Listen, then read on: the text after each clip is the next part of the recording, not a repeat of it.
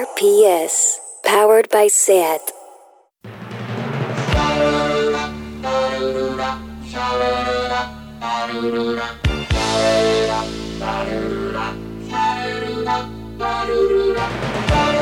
Marea Nocturna con Desire de Fez, Jordi Sánchez Navarro, Xavi Sánchez Pons y Ángel Sala.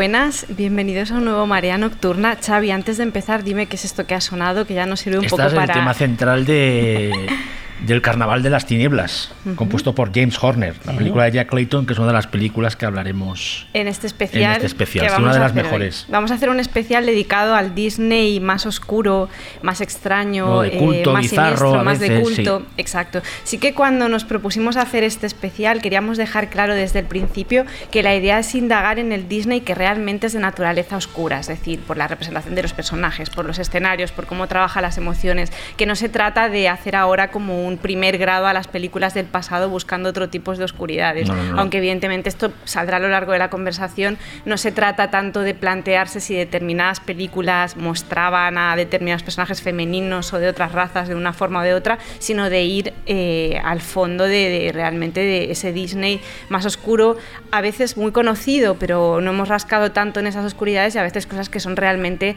rarezas y cosas que no, no tenemos tan controladas. Antes de empezar, bienvenidos. Tengo de momento, estamos todos, pero de momento solo han venido eh, Xavi, ¿cómo está Xavi Sánchez Hola, estoy bien, estoy bien. Pero es un clásico, falta alguien que la que vamos, ya la- Y Jordi Sánchez Navarro, ¿cómo estás? Muy bien, gracias, muy bien. Sí, yo soy de Sirefez y nos falta Ángel Sala, que está de camino, pero llegará, porque aparte le ha puesto mucho entusiasmo a la preparación de este podcast y, y está en camino, vamos, que no va a tardar en, en llegar. Bueno, y- Eh, perdón, Ángel ha dicho que iba justo a las 6 y 16. Ah, pues entonces yo Y creo son las que- 7, o sea, no ibas justo, Ángel, eh, vas tarde. Que de hecho al, al momento llegará el momento de las rarezas más rarezas. Y llegará muy que- como, como, ostras, ¿sabes? Como, ya veréis, ya veréis, ya veréis, como ah, colorado, ¿no?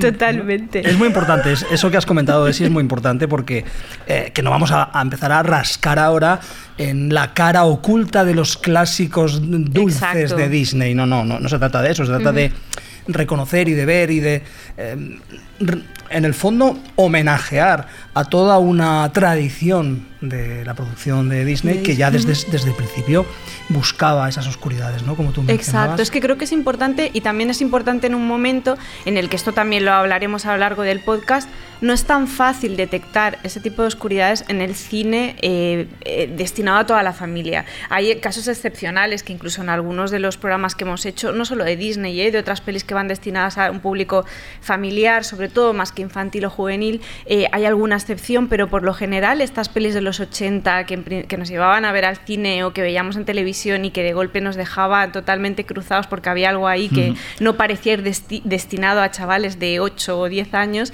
eh, de golpe se echa mucho de menos ahora y en cambio en estas películas sí que está y yo creo que es una reflexión también importante, ¿no? Hecho, porque entonces sí, sí, ahora no. hoy descubriremos que esas, esas películas de los 80 para niños que se atrevían a ir a sitios un poco oscuros vienen de películas de Disney de los 70 y de finales de los, o sea, y de una década que Disney sin saberlo marcó un poco el cine comercial que vino después. Son películas que ahora están un poco olvidadas no diremos que no desconocidas pero que hay que ponerlas en un en- hay que reivindicarlas y ponerlas en el contexto de cómo fueron se avanzaron a, a su tiempo de alguna manera. Y sobre todo pensar eso, que eran películas eh, no necesariamente para un público eh, familiar, sino películas orientadas o a, a niños de 10 años o a jóvenes, pero orientadas a, a asustar a niños. Es decir, No Sí, es que lo no es pasaran mal en el cine, sí. Sí, sí, que lo pasaran mal en el cine. En la seguridad del cine. Exacto, sí, que no era como que se lo encontraban así porque de golpe se les iba la mano, sino que había una voluntad explícita de que la parte de aterrorizar o de emocionar de otra manera estuviera ya presente en estas películas. Y de todas maneras veremos como que al final eh, Disney actualmente sigue teniendo algunas películas donde se atisba esa oscuridad. O sea, no se ha perdido del todo. Del todo, pero Eso lo bueno, veremos en el último queda bloque, algo ahí. sí. Lo veremos en el último bloque. Eh, sí que pensamos que el primer bloque lo íbamos a dedicar un poco a encontrar estos momentos más buenas. Ángel Sala, acaba de aparecer mi otro compañero. ¿Cómo estás? Bien. Bien. Eh, pues ahora que estamos ya los cuatro, sí que nos planteamos que en el primer bloque del programa, antes de irnos a este Disney, que quizás es el que nos va a llevar más tiempo, que es el de 70s y principios de los 80, eh, también valía la pena como rastrear un poco en el pasado y ver cómo en películas que han pasado, que han trascendido como grandes clásicos del cine Disney, animación infantil y juvenil, también tenían sus momentos muy, muy radicales. Yo casi que propondría, si os parece bien, empezar con una nota que hemos recibido de una compañera, que es la escritora Ledicia Costas, porque mm, Ledicia ya entra muy, muy a saco, ¿no? Mostrando estas oscuridades eh, dentro de, la, de películas que eran muy conocidas y que siguen siéndolo y que han trascendido como pelis que ponemos a nuestros hijos y que no les damos esa importancia y que realmente hay ahí un material bastante de choque. Ledicia es escritora, ella acaba de publicar una novela para adultos que se llama Infamia, que es una pasada, es una película que sigue como una, hay una película, una Novela. novela que sigue como una estructura policial, pero que al mismo tiempo habla mucho de, de- de- de todo lo que tiene que ver con el machismo y la misoginia como enquistada en la sociedad, un libro que recomiendo mucho, pero la razón por la que decidimos que estu bueno, decidimos, por la que la invitamos y estamos felices de que haya querido participar eh, justo en este programa, es que ella tiene una parte importante de su obra dedicada a la literatura infantil y juvenil y a mí una de las cosas que más me gustan de Ledicia es que precisamente plantea muchas de esas oscuridades, o sea que se atreve a plantear personajes a- o tocar temas en libros que están destinados a un público infantil y juvenil como la muerte, la pérdida, que mete lo, sobrenatural de una forma muy directa, que no le tiene miedo a lo siniestro relacionado con lo infantil, y entonces me parecía que era muy bonito que ella también hiciera su aportación. Con lo que, si os parece, eh, vamos a escuchar lo que comenta Ledicia de una de estas pelis con las que todos crecimos. Me ha costado mucho escoger una película porque hay varias de Disney que me parece que tienen elementos terroríficos, desde Dumbo hasta La Bella y la Bestia, por mencionar algunas. Pero si existe una película que tiene un personaje que me parece absolutamente sobrecogedor es 101 Dálmatas. ¿Por qué? Porque encuentro una conexión muy estrecha entre el personaje de Cruella de Vil, esa mujer que quiere desollar dálmatas para elaborar con sus pieles exclusivas piezas de ropa, con Ilse Koch, más conocida como la zorra de Wagenwald. Casada con un oficial de las SS, esta mujer dio rienda suelta a las atrocidades más encarnizadas que podamos concebir en este campo de exterminio. Ilse fue una torturadora que llegó a encargar la reducción de las cabezas de internos al modo de los jíbaros. Y la conexión con Cruella está para mí en la obsesión por desollar. Cruella desollaba dálmatas o quería desollar dálmatas e Ilse desollaba humanos. De hecho, elaboraba bolsos, encuadernaciones y pantallas para lámparas que decoraban su estudio con la piel que le arrancaba o mandaba arrancar a los internos. Le gustaban especialmente aquellos que tenían tatuajes, como a Cruella las manchas de los dálmatas. Y siempre me ha parecido absolutamente escalofriante. Bueno, ¿cómo os quedáis con esto? Pues nunca más los 101 dálmatas serán lo mismo para mí. Cruela, cruela, cruela de Vil. Pero es que aparte me encanta Leticia porque es como, te envió la nota, esta voz tan dulce, tan maravillosa, y- y de golpe envía esta nota y ha sido como, pero qué maravilla, o sea, realmente es una pasada la conexión. Decía, bueno, es que hice un libro sobre la Segunda Guerra Mundial y estudié todo este, a este personaje y tal, y encontré la conexión y me parece que es como un buen arranque, ¿no? De, de- de si llegas al extremo de hacer esa conexión es que realmente en estas pelis esas sombras están, ¿no? Y ella habla de 101 dálmatas, pero bueno, hay muchas otras pelis, no sé si queréis abrir fuego con alguna de las que comentamos preparando un poco el, el Bueno, podcast. eh, está el, gra- el gran clásico, la primera, eh, el primer clásico y la primera película, el primer largometraje de animación de, de Walt Disney, Blancanieves y los siete enanitos. Probablemente la película Disney más conocida, más famosa durante más tiempo, una de las obras maestras eternas de, la animación mundial. Eh, bueno, ya en el proceso de producción de esa, de esa película, eh, Walt Disney eh, proyectaba a sus animadores eh, películas eh, para coger el tono de la película, para coger el tono de Blancanieves, que eran clásicos del expresionismo alemán, o, o El hombre y el monstruo, la de Robert Mamoulian. Es decir, les ponía películas de terror contemporáneas o, eh, o películas de do- dos décadas antes o de una década y Sí, media no- antes, como Nosferatu, el- el los el otro- antes, exacto, el gabinete del Caligari, que ¿eh? y, y- y Disney, Walt Disney lo que pretendía es que sus animadores eh, adoptaran ese mood, es decir, que, que captaran, se impregnaran de ese, de ese ambiente a la hora de eh, las escenas de la bruja, la, transformación de la, de la madrastra en bruja, es decir, ese tipo de cosas. eh, Disney quería que fueran realmente oscuras. ¿Y tú crees que, mm, por qué crees que trasciende como más, no a, nos- a nosotros nos gusta el cine, vos- muchos de vosotros sois expertos en animación y, y lo habéis estudiado en profundidad y ahora hemos puesto una atención especial para hacer el, el podcast en todas estas escenas como más oscuras, pero ¿por qué creéis que trasciende?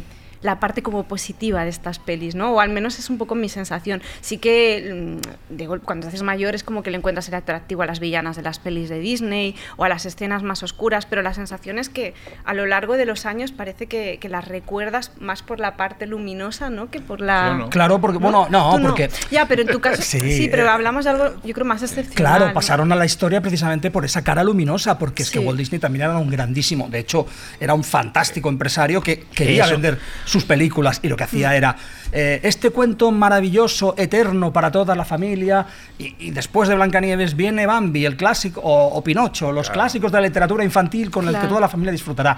Pero de repente te colocaba en Bambi, que es un poquito posterior a Blancanieves, te colocaba escenas absolutamente aterradoras para un niño, o Pinocho, qué decir de Pinocho, o de Dumbo, que todas son películas muy oscuras, pero el propio Walt Disney obviamente las vendía como un gran eh, mercader del talento que era, como, como grandes clásicos ilustrados para toda la familia. ¿eh?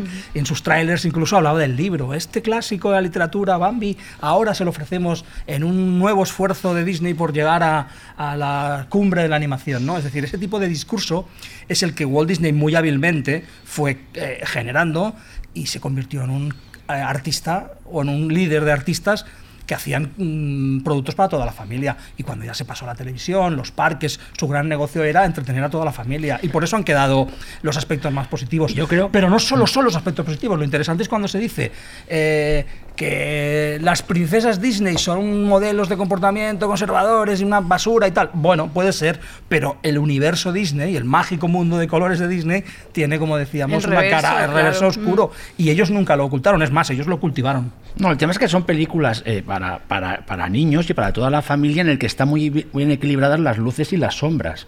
Por eso han aguantado tanto tiempo y siguen siendo clásicos. Y no es que se recuerde siempre la parte luminosa, es que realmente son tan buenas y está tan, lo que digo, tan bien equilibrado que la gente no repara en esos, en esos instantes oscuros. De todas maneras, yo creo que es cuando te haces mayor cuando realmente descubres esos momentos oscuros.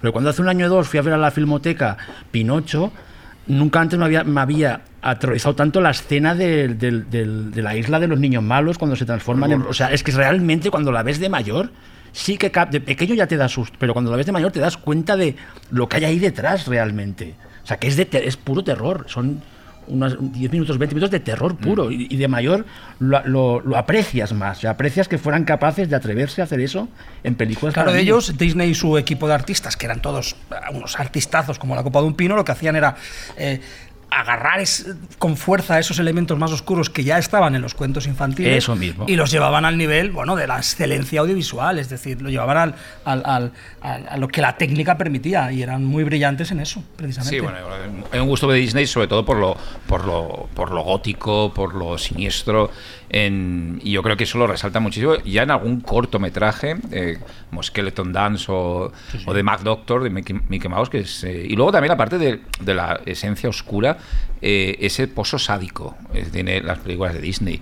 Es decir, la bruja de Blancanieves no solo es horror, horrible cuando se transforma realmente la madrastra en bruja, sino cuando aquel esqueleto que está intentando coger un- una tinaja de agua que ha muerto y ella pasa por ahí con una, una risa infernal le dice, ¿tienes sed? Pues bebe, ¿no? Dice, aquel sadismo tan brutal que responde, no, como ya he dicho en la nota, eh, Cruella de Vil, la, la- la bruja de Blancanieves, o La la, madre de la Cenicienta, la madre de la madrastra. Cenicienta, que es terrible, o la, o la maléfica de la Bella Durmiente, que es aterradora, versión película de, Sí, la, verdadera, sí, no la película de monjas que hizo eh, Angelina Jolie, ¿no? Eh, convirtiéndola en una monja en cambio de una bruja.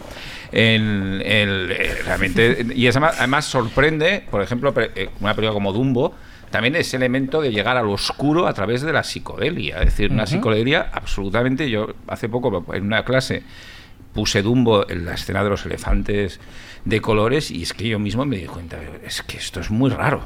Es que estamos hablando de los años 40.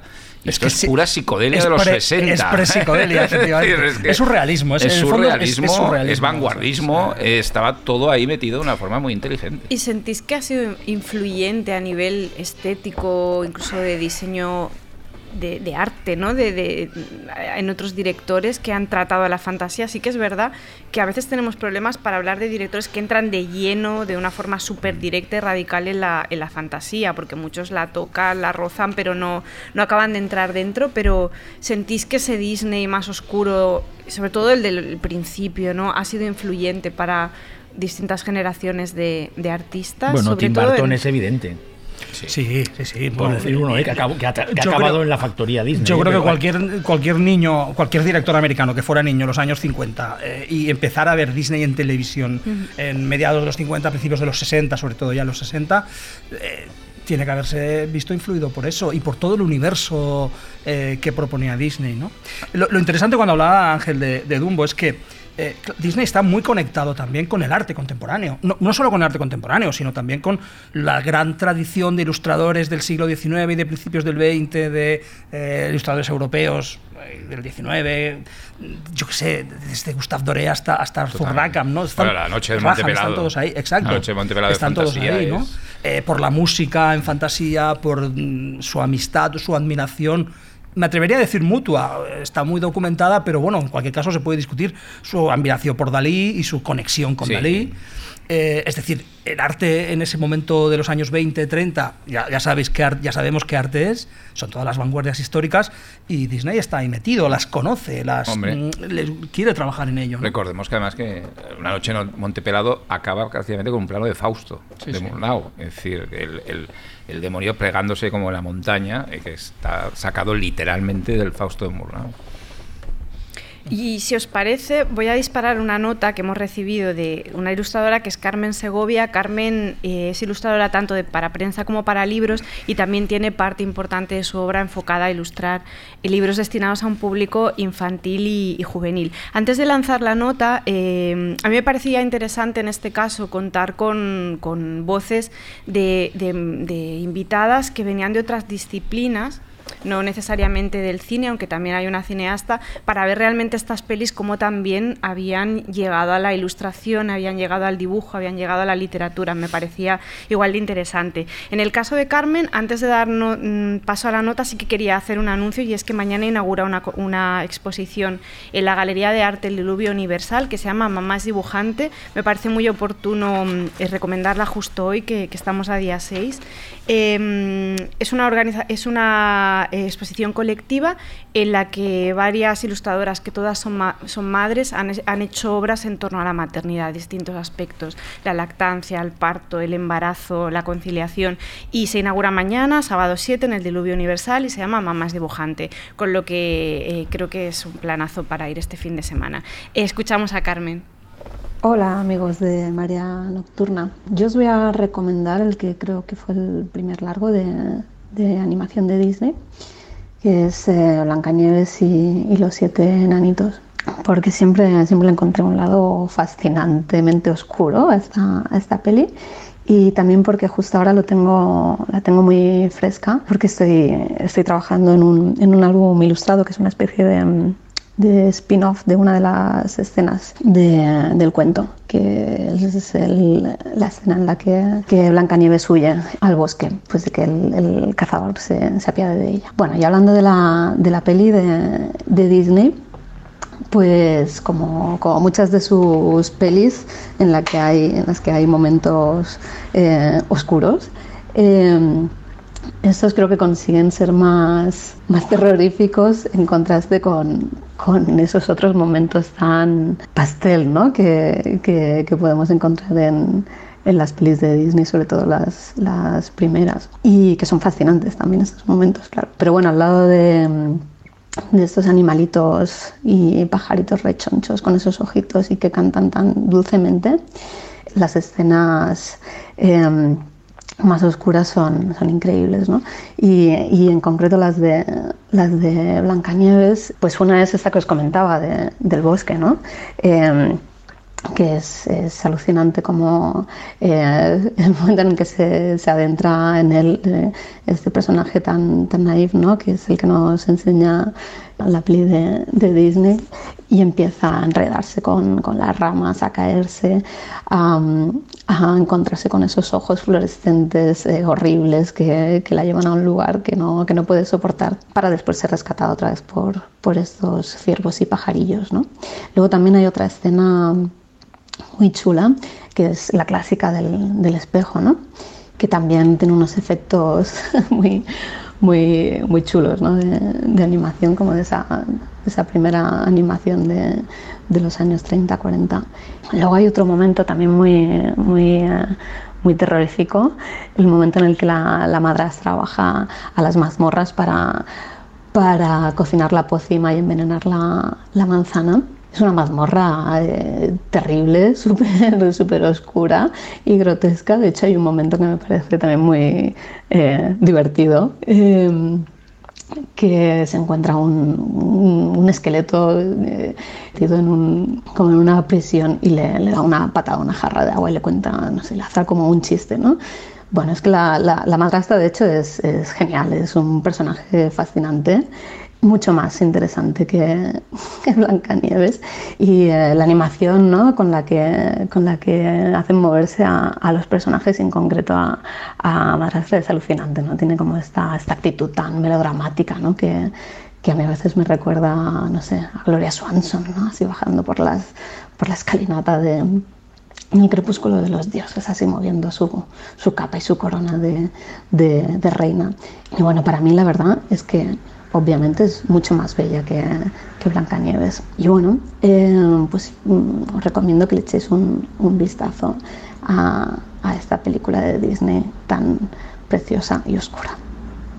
Bueno, me gusta mucho esa idea que lanza, ¿no? De que es mucho más interesante la, la villana que la protagonista, ¿no? Sí, bueno, es una, es una, manera, de, es una manera de leer. Es, hace toda una lectura, precisamente destacando todos esos momentos oscuros que hemos, que hemos señalado nosotros, que están en la película, efectivamente, ¿no? Eh, fíjate, además, lo que hace, dice que la madrastra eh, le recuerda a Gloria Swanson. Eh, Gloria Swanson, el que pues, los dioses es posterior, con lo cual eh, quizás sí. sea una, quizás sea en este caso una, una referencia, una referencia de ida y vuelta, sí. ¿no? Es decir, probablemente Billy Wilder tenía a la madrastra en, en, en mente, mente, mm. cuando hizo el papel de, de Gloria Swanson en, en, en El crepúsculo de los dioses, ¿no? Eh, sí, la animación de Disney está llena de estos, de estos momentos absolutamente sí. sublimes y terroríficos. Eh, Xavi, ¿qué destacas tú de, de, de bueno, este tenía, Disney? Eh, Disney este es una cosa que no se conoce mucho, tiene una parte muy importante en la creación de la, de la imaginería moderna de Halloween que es una cosa que explica muy bien David J. Scarl en el libro que acaba de sacar Spop, de, de, la, que habla sobre la fiesta cultural de Halloween, que es que en el, tanto en el corto que hizo famoso de Sleepy Hollow, uh -huh. como un corto que recomiendo mucho del Pato Donald y sus, y sus sobrinos, en el que, que, se llama Trick or Treat, que es cuando en Estados Unidos aún el Trick or Treat no era una cosa que se hacía mucho, Disney saca un corto realmente también alucinógeno, casi un precursor de un mundo de fantasía, el Willy Wonka, con, unos, con unos fantasmas que se meten en una especie de, de gotas de agua, de colores, como una psicodelia absoluta, y sale toda la imaginería, el Jack O'Lantern, que la primera vez que sale en una película es en, en, en, el, en el corto de, de Sleepy Hollow, o sea que Disney es como es como uno de los la creadora de, creador de, de, la imagen de Halloween mo, eh, moderno y tanto Trick or Treat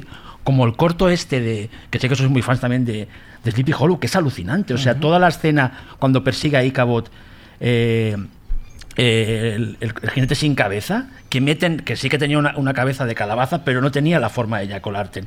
Y, y, Disney ya dijo, ahí vamos a poner, vamos a poner de moda, ¿no? Que es realmente toda la escena, aunque es muy slapstick, da miedo, aparte es un, de un goticismo alucinante. Bueno, y tiene una, Realmente. tiene una violencia, ¿no? Sí, Tiene- sí, sí, sí, sí, sí. Tiene esa. Impresiona, ese- impresiona un montonazo a una hora. Pero quizá el- el- la, la- culminación de todo el Disney de animación oscuro sería Taron y el, ca- y el Caldero Mágico, ¿no? De Black, Sí, de Black Cauldron. Que esto me hace mucha gracia, pero claro, la película, el, el título original es de Black Cauldron, el, el caldero negro, y aquí en España supongo que para suavizar el tema pusieron Taron y el caldero mágico, que además, si no me equivoco, se llama Taran. Sí. en versión original, no Taron, o sea, yo no sé qué hicieron ahí. Bueno, con los hicieron a- intentaron usar una película ha sido un petardazo en taquilla en Estados Unidos que no había quien la levantara, una película ca- carísima.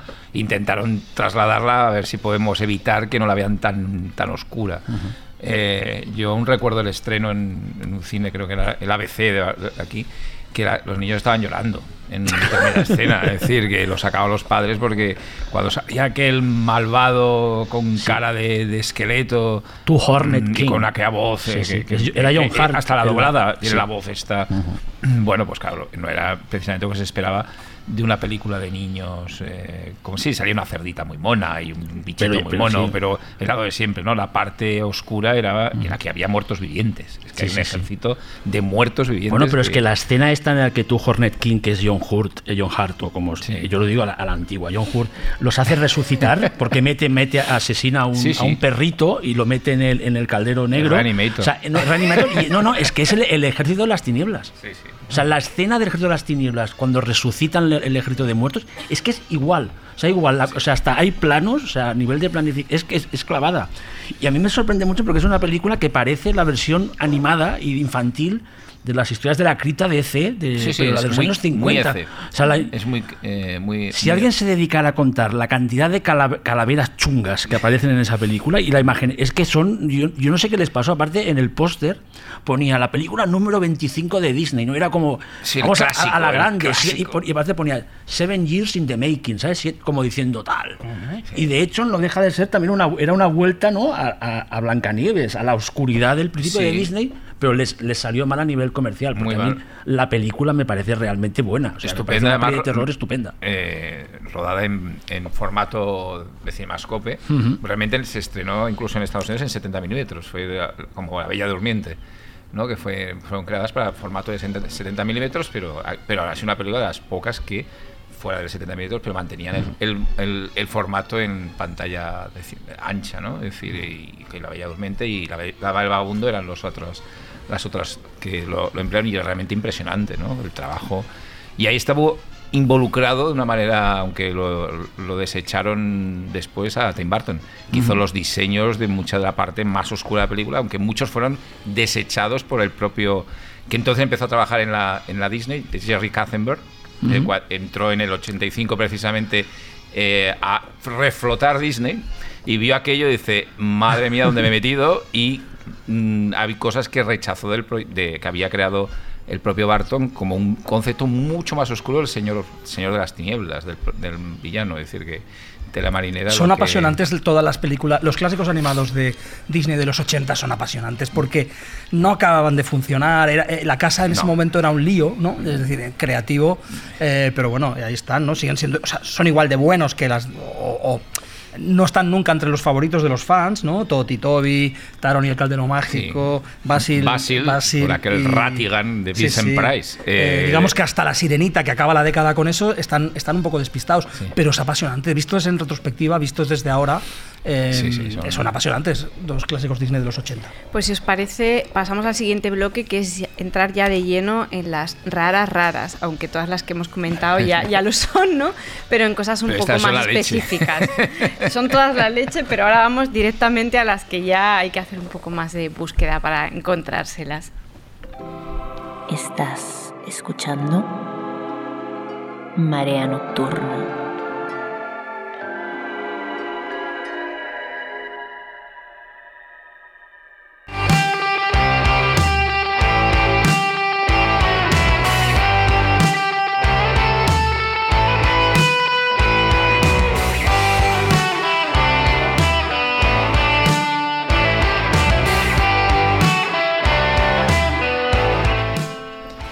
Este bloque, preparando un poco el podcast, nos, me contabas, Jordi, un poco el porqué de este Disney raro, ¿no? Un poco un Disney de búsqueda en un momento en el que un poco les ha comido la tostada Star Wars, ¿no? Bueno, sí, no solo Star Wars, sino digamos que Lucas y Spielberg ya sabemos cómo entran en Hollywood a Mm. mediados, finales, toda esa segunda mitad de los 70, primera y primera de los 80, cómo entran, ¿no? Entran para revolucionarlo todo. Y obviamente, eh, gente como, o compañías como Disney se quedan un poco, ostras, ¿qué ha pasado aquí, no? Hay que ir a otros sitios, hay que buscar cosas, hay que seguir, intentar seguir la estela de estos mm, genios que están revolucionando todo y que están rompiendo taquillas, ¿no? Y sí que hay una serie de películas a principios de los 80 de Disney que intentan buscar otros universos y acercarse a otras cosas precisamente impulsados por esa, por esa búsqueda o por esa la competencia tan, tan extrema de estos, de estos genios, eh, pero que tienen antecedentes, ¿no? Porque, por ejemplo, cuando pensamos en, en las películas realmente eh, oscuras de, los 80 como eh, El Carnaval de las Tinieblas o eh, Something Wicked This Way Comes, ¿no?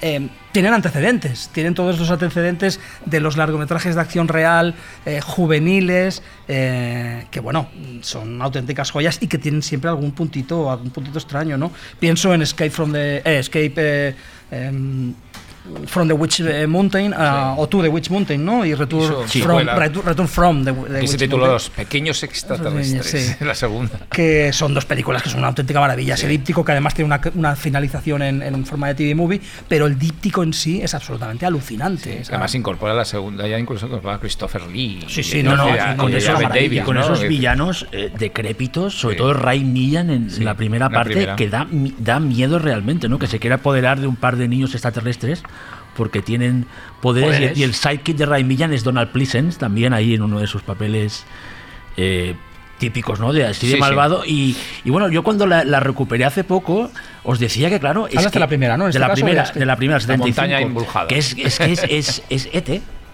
Sí, que- Eh, Al final hasta hay un plano de los extraterrestres para llegar a la nave espacial hacen volar la furgoneta en la que van. O sea, es, es- está claro que ahí no, no, o sea, no, es, no, no es casual, ¿no? En plan, y ves como, es, como Disney, que no sabía muy bien para dónde iba, que además para hacer estas dos películas y una tercera que hablaremos, ficha al director estrella de terror, de, uno de los directores estrella de terror de los Houch. 70, John Hoach, que dices, Disney, eh, igual había, no sé, o- o menos mal que lo pilló a él porque pudimos disfrutar de, de estas tres películas, pero es una elección rara, ¿no? Muy rara y yo creo que la culpa de ser Disney oscuro de los finales de los 70, principios de los 80, la tienen estas dos películas.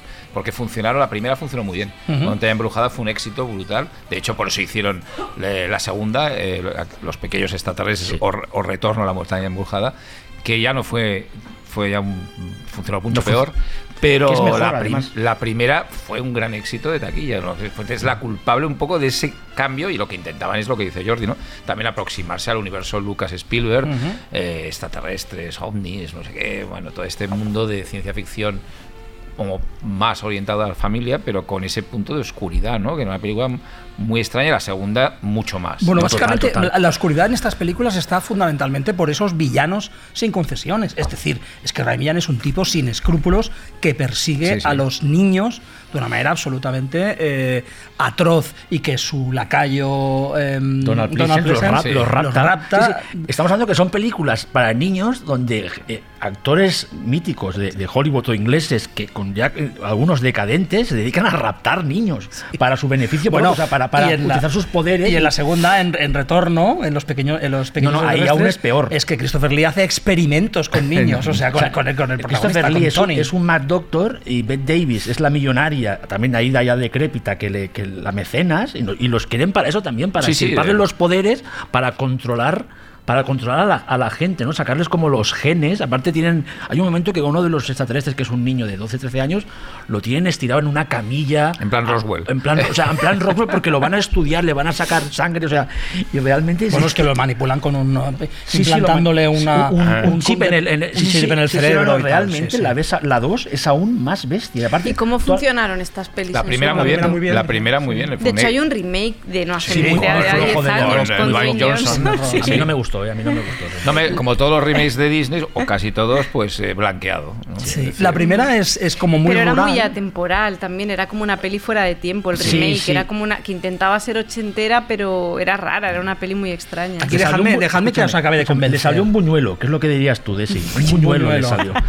No, dejadme que os acabe de convencer, porque la primera, que es, es- es- es una peli muy chula, con acción así divertida y tal, con puntos infantiles, es como muy rural, está como, van a la montaña y tal. Pero la segunda, transcurre en Los Ángeles. sí, sí, sí. Es Los Ángeles, un Ángeles con bandas, pero de, de niños, en es, este es caso. como una especie de Warriors, Warriors pero en niños. No, los no, no. es- y- aparte se enfrentan entre ellos, son bandas de como los Warriors. los- o sea, es que es- es atracos, atracos telequinésicos, es decir, atracos Sí, mediante sí. la atracos de bancos, mediante la bueno de bancos, de una especie de exposición de, de oro eh, mediante la telequinesis. Eh, La y guarida una, que tienen, una sí, guarida, la la- un caserón, un Sí, sí. caserón, un caserón gótico, sí, en, sí. en- en Los Ángeles. Como si fuera de Víctor Frankenstein. Se llama Víctor sí. El, el personaje de. En general de es, más fantástica y, y- y- y superior, yo creo que en casi todos los aspectos. A mí sí, a mí. Y tiene sobre todo una cosa que yo creo que es absolutamente sublime en esta película, que es una música alucinante de Lalo Schifrin. Es decir, Sí, sí, precisamente cierto. ese contexto urbano, la película eh, se va totalmente al contexto urbano.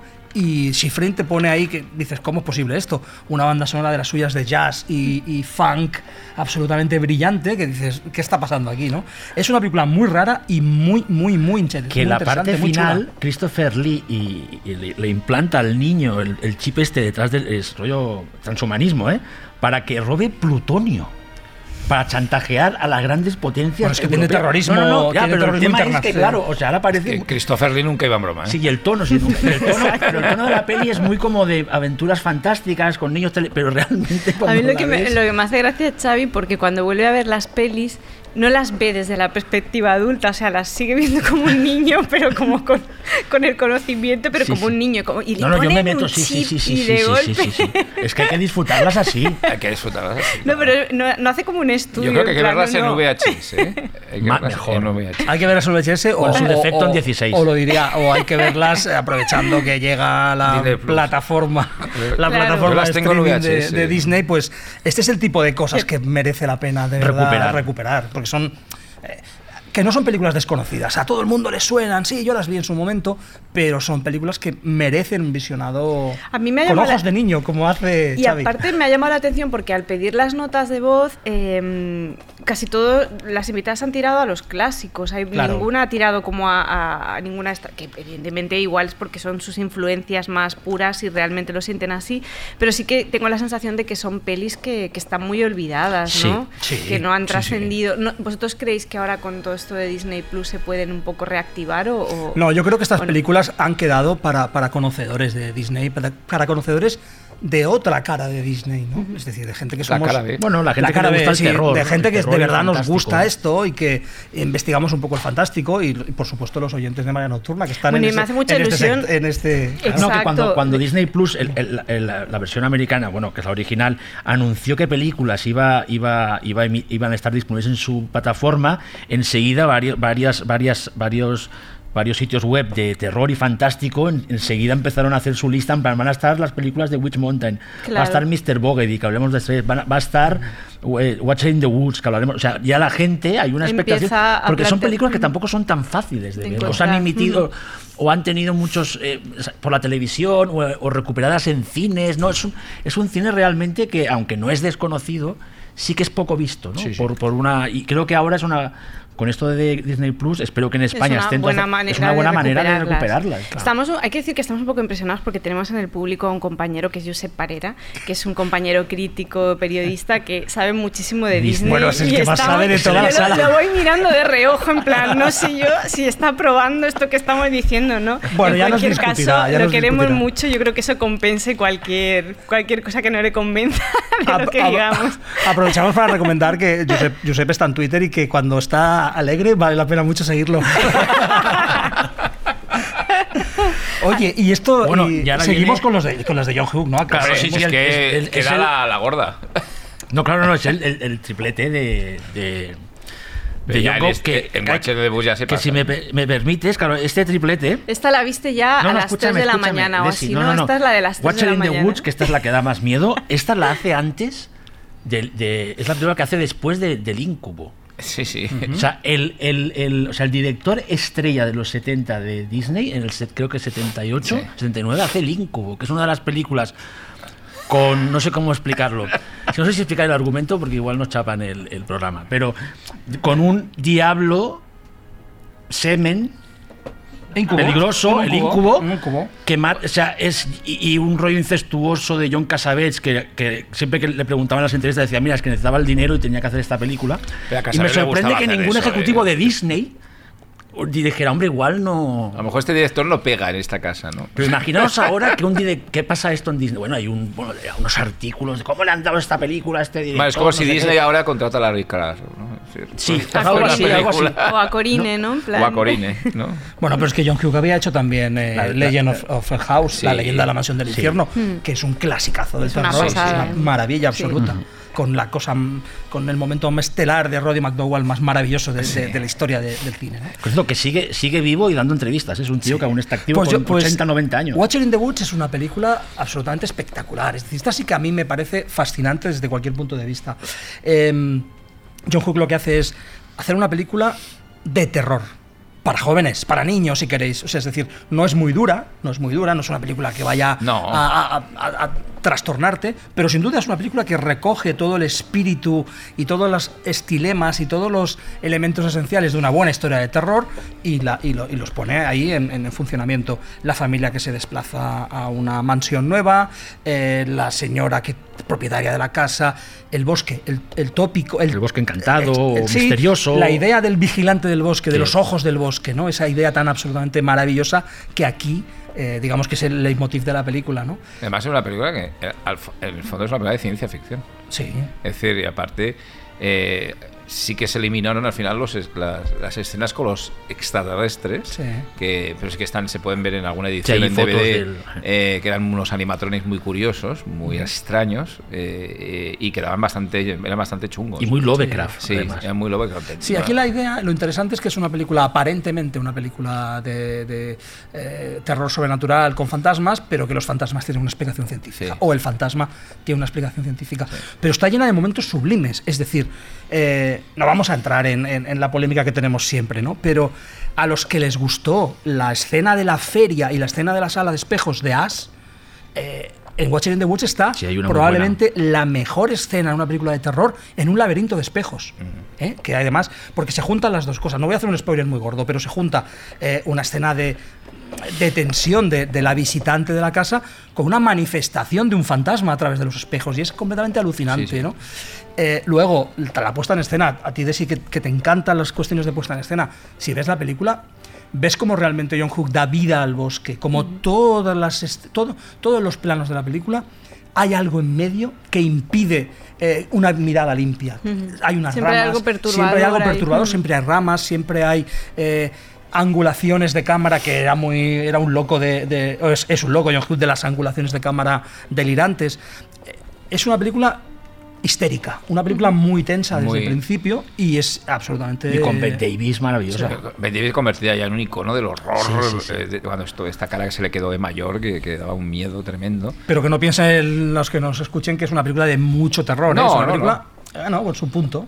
¿Sabes cuál, qué peli que tiene ya unos años me remite un poco, no tanto por la cuestión estética, sino por el arrojo así con el que trataba temas como, tratan temas como la muerte, la pérdida? Era Zatura, que no era Disney, Sí. pero esa peli había algo ahí que a mí me conecta con ese Disney de los 80, no sé. Bueno, igual- tenía ese es de punto- John Favreau, sí, que ahora fue- es uno ahora de los uno de los- grandes gurús sí. de Disney. pero verdad que tiene algo. Sí que tiene, sí, sí, sí, Esa sí. peli me la regaló a mi ángel en mi cumpleaños. Es que o sea, está muy bien, ¿Cómo te acuerdas? ¿Te- ¿Has visto? sí, mira, qué- qué de bonito. esas cosas Pero es verdad, hace muchos años ya, porque es de 2005 esa No digas peli. tanto de los años, mujer. No, no voy a decir la edad, no pero ha- importa, hace pero años, pero, pero pero sí, sí, sí, pero- que... Y, y, bueno, es una tontería, pero bueno, me ha parecido, No, pero ha sido muy bonito, decirlo. gracias, ¿Has visto cómo qué me bonito. acordaba? Y este bloque lo acabamos con otra- con- hay una nota ahora. eh, Yo como os habéis enrollado tanto, no voy a hacer un corte para, para no, no, no marear demasiado a Andrei. Lo que voy a hacer es lanzar una nota de voz que es un poco... mm, eh, que nos queda un poco fuera del bloque por lo que os comentaba de que, de que todas las invitadas han apostado un poco por clásicos, pero que sí que lanza temas muy chulos y ya nos vamos de lleno a este otro bloque del cine de culto que, que tenemos ahí pendiente.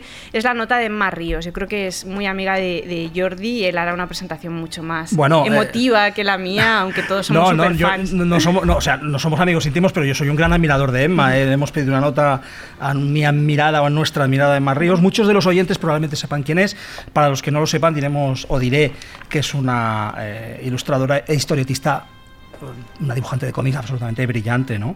Eh, Emma ejerció como arquitecta y luego se pasó de manera absolutamente full time, digamos, de manera profesional al cómic y ha creado, ha trabajado para Marvel, eh, antes de empezar, diga- después de, digamos, de empezar como, como con sus propias cosas, trabajó para, para producto Marvel, digamos, y luego tiene, es autora junto a Kelly Sue de cómic de Pretty Deadly, eh, que es una auténtica maravilla.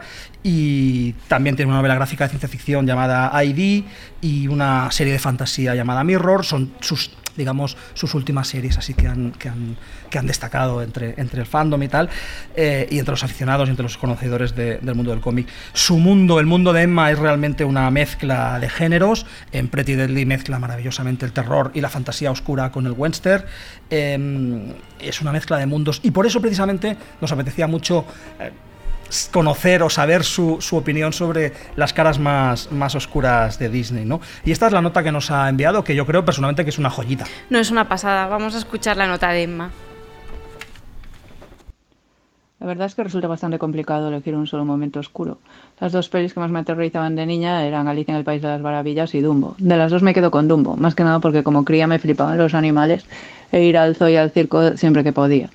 Dumbo es bastante explícita con el tema de que los humanos somos tóxicos para los bichos y no se corta un pelo en, en, eh, representar animales heridos con vendas y haciendo cosas súper estridentes y rarísimas eh, por orden de los taimados humanos que forman parte de la peli. ¿no? Por otro lado, también es muy loco lo que hacen a nivel experimental ¿no? con la infame escena del, del baile de los elefantes, que además entra en un momento en el que se supone que tiene que ser divertido y tranquilo, y lo que consiguen es una pesadilla digna de Tetsuo con los muñecos en el hospital, ¿no? No lo sé. Eh, es una peli que me cuesta mucho volver a ver y por supuesto no me he acercado ni loca al remake. Tal vez no sea tan oscura como la recuerdo, pero sí que me causó cierto trastorno cuando la vi de cría. Eh, por otro lado, en cuanto a oscuridad fascinante, bien, digamos que recuerdo con muchísimo cariño y que todavía me afecta hoy, creo, a nivel creación, cualquier aparición estelar de Maléfica en La Bella Durmiente. La Bella Durmiente, claro, el diseño de todo toda la dirección artística es una animalada y es algo a lo que recurro todavía hoy, sobre todo pues eh, para alguno de mis trabajos que está quizá más, más, más inspirado como en elementos fantásticos y tal. Y Avon Bailey es como un referente súper importante para mí ya desde siempre, ¿no? De sus pinchos, sus zarzas, sus dragones, sus piedras, sus árboles, todo, ¿no? Muy loco el diseño de todo lo que, lo que hace en esa peli. Y por otro lado también me, me gustaría hablar un poquito solo de una simple mención de Taron y el Caldero Mágico, que es una peli que también me encanta y que me parece bastante olvidada y bueno, que también trabaja muy bien con el con, el villano, el rey del mal, que también es, parece espectacular. Toda esta tanda de, películas que estaban más cerca de la fantasía tolkieniana o de las leyendas artúricas me parecen que son todas una pasada, atmosféricamente hablando, y que tienen un sentido de aventura mm, fantástico. Y, mm, y solo decir que, que dentro de este perfil entran mis dos pelis favoritas, que son Merlin el Encantador y Robin Hood, que en este caso son todo pura luz y no vale para, para contar en este podcast.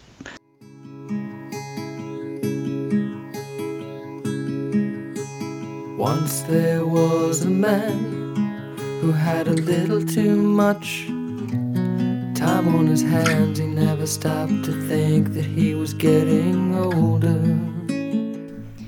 Nos ha quedado alguna pendiente del otro Unas bloque, cuantas. mi- Una mi- Unas cuantas. importante. No, pero nos queda parte. No, pero va, este vamos bien, bloque. Sí, sí, sí, vamos bien de tiempo, ¿no? De- si ahí. vamos bien de tiempo. Vamos muy mal de tiempo, pero Vale, bueno, es igual. pero podemos, podemos, podemos. remontar. Gracias, gracias. Cortamos hacia el final. Es la árbitra, Exacto. la árbitra de los minutos. Es Pero hay bar, ¿eh? ¿Cómo dijo? ¿Cómo dijo? Exacto, es- Como dijo la limpieza de escaleta el otro día, es su Dice, concepto. limpieza de escaleta. Esta vez no me han dejado. He de decir que lo intenté con todas mis fuerzas, pero Sí. no, no, no surtió efecto. Bueno. Bueno, hoy lo intento hacer en directo, pero tampoco ha colado. hemos dejado el- uno de los grandes clásicos, Jordi, que hemos empezado el programa con la banda sonora de, de esta película. Sí, sí. Realmente podríamos hablar de ella o ahora. Horas o- y horas o- también. O ahora o después. De, por si habláramos en, en- en- en- en orden cronológico, deberíamos haberla puesto un poquito más tarde, porque ahora vamos a. luego hablaremos sí. vamos a mezclar, ¿no? Pero sí nos falta la gran película de fantasía oscura y de terror, de imagen real de, de Disney, que es, que es Something Wicked This Way Comes, ¿no? Que es una adaptación de. de Ray la- la Bradbury, de es el Ray Bradbury. centenario este año. Eh, sí, sí, el centenario de Bradbury. Y que, bueno, ¿qué decir de Something Wicked? Es una película absolutamente extraordinaria sobre el miedo infantil, fundamentalmente. ¿eh? Es decir, eh, a un pueblo del medio oeste llega un carnaval, una feria, una feria em, diabólica, con un tipo que es una absoluta, una absoluta maravilla, ¿no? Mr. Dark. Mr. Dark. Jonathan Price. Jonathan Price, qué papelón hace. Sí. Sí, sí. Esas miradas buscando a los niños por el pueblo de- cuando va desfilando Sí. son alucinantes. Sí. Y aquí hay, pues detrás de esta película hay un director, detrás de las cámaras hay un director brillantísimo, Jack Clayton, ¿eh? es una película absolutamente de culto.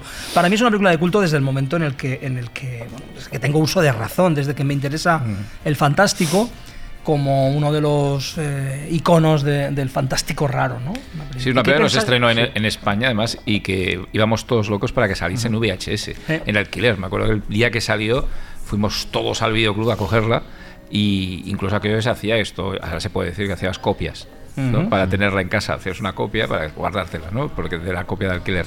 Y el, porque era una película que estábamos todos muy enfadados de que no había sido estrenada en las salas.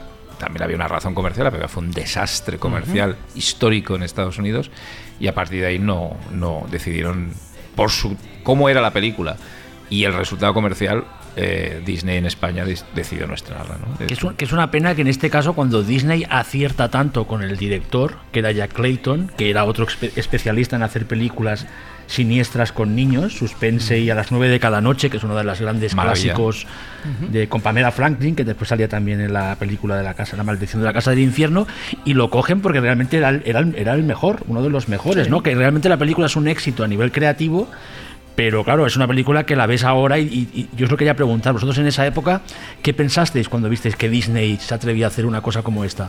Bueno, es que era una película típica ya para, para Disney, pero es que era una típica para la época ya, a pesar de que había niños y, y en la época, vale, el terror juvenil y se llevaba mucho, pero es que el, el tono, la forma, era tan alejado a lo que se llevaba ya entonces, en ese momento, que es una película que hoy también sería anacrónica, tampoco se podría estrenar, es decir, pasaría lo mismo, es decir, es una película de un ritmo, de una... De una complejidad, de una sutilidad tan increíble, una utilización de todos los elementos de efectos especiales, tan, tan detallada, tan poco exhibicionista, que ya en la época era como, bueno, ¿no? El terror se forma a través de miradas, de, de, de, Sí, de- de un, escena, de carnaval que va por la calle desfilando. Es decir, claro, eso en ese momento, que el terror que nos gusta mucho de los 80, pero era como era ya, era bastante festivo, bastante, bueno, el del Carnaval de las Tinieblas, estaba totalmente de modé. Es decir, Y lo que decía de Igual, que en esa época ya sabíamos lo que hacía Disney cuando hacía películas raras, porque habíamos visto El Abismo Negro, habíamos visto El Dragón del Lago de Fuego, es decir,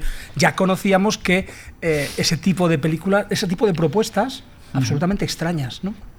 Y Ángel la, la- la define muy bien, ¿no? Y lo que decía Desi de estas películas, si estas películas dialogan con productos recientes, vamos, eh, Carnivale es, es más que evidente y luego la, pa- la parte final de Sabrina, la trama central es el Carnaval de las Tinieblas de la Sí, última sí. temporada. O sea, es, es, es- de hecho hay, hay hasta planos, bueno, porque Sabrina está lleno de homenajes muy bien puestos y es, esto, o sea, es que es el Carnaval de las Tinieblas de... Bueno, aquí la, la de influencia, la influencia viene por Bradbury. Es que Sí, sí, Bradbury, es, es- claro, es uno de los eh, grandes. Bradbury es una, eh, una- es, per- es una presencia permanente en el fantástico Y si la ciencia ficción estadounidense. Jordi, eh, eh, y lees la novela, que la novela es espléndida, Sí.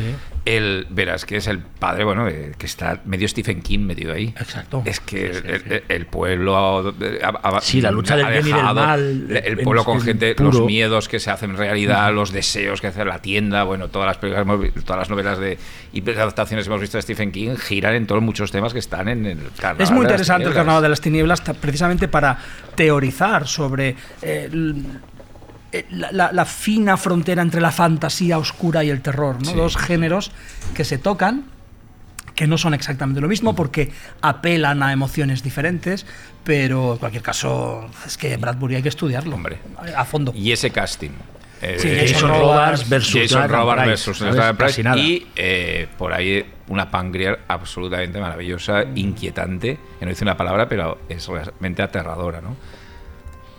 Hay un- de todos modos, yo sí que creo que podría haber una generación de directores contemporáneos que podrían revisar estas pelis. O sea, de la misma forma que hay esta fiebre por Stephen King, que conecta Sí. muchos temas con algunas de estas pelis, ¿no? Lo que comentabas de la infancia, de la idea de la comunidad, ya no solo en cine, sino también en tele. Parece que ahí hay como un potencial, ¿no? Y hay una generación de directores que les interesa el fantástico y que están conectados también a lo, a lo oscuro. O sea, eh, Flanagan o, o- o- o- o- no me sale el nombre de mi amigo J, Muschietti. J, Muschietti J, J por Bayona, ejemplo, o sea, es- podrían es perfectamente. Modos, yo en J, en el orfanato, puedo detectar cosas de ahí. O sea, quiero decir, el- cuando habla de la infancia o el diseño del, del monstruo infantil, cuando es un niño. O sea, yo creo que J sí que eso está ahí.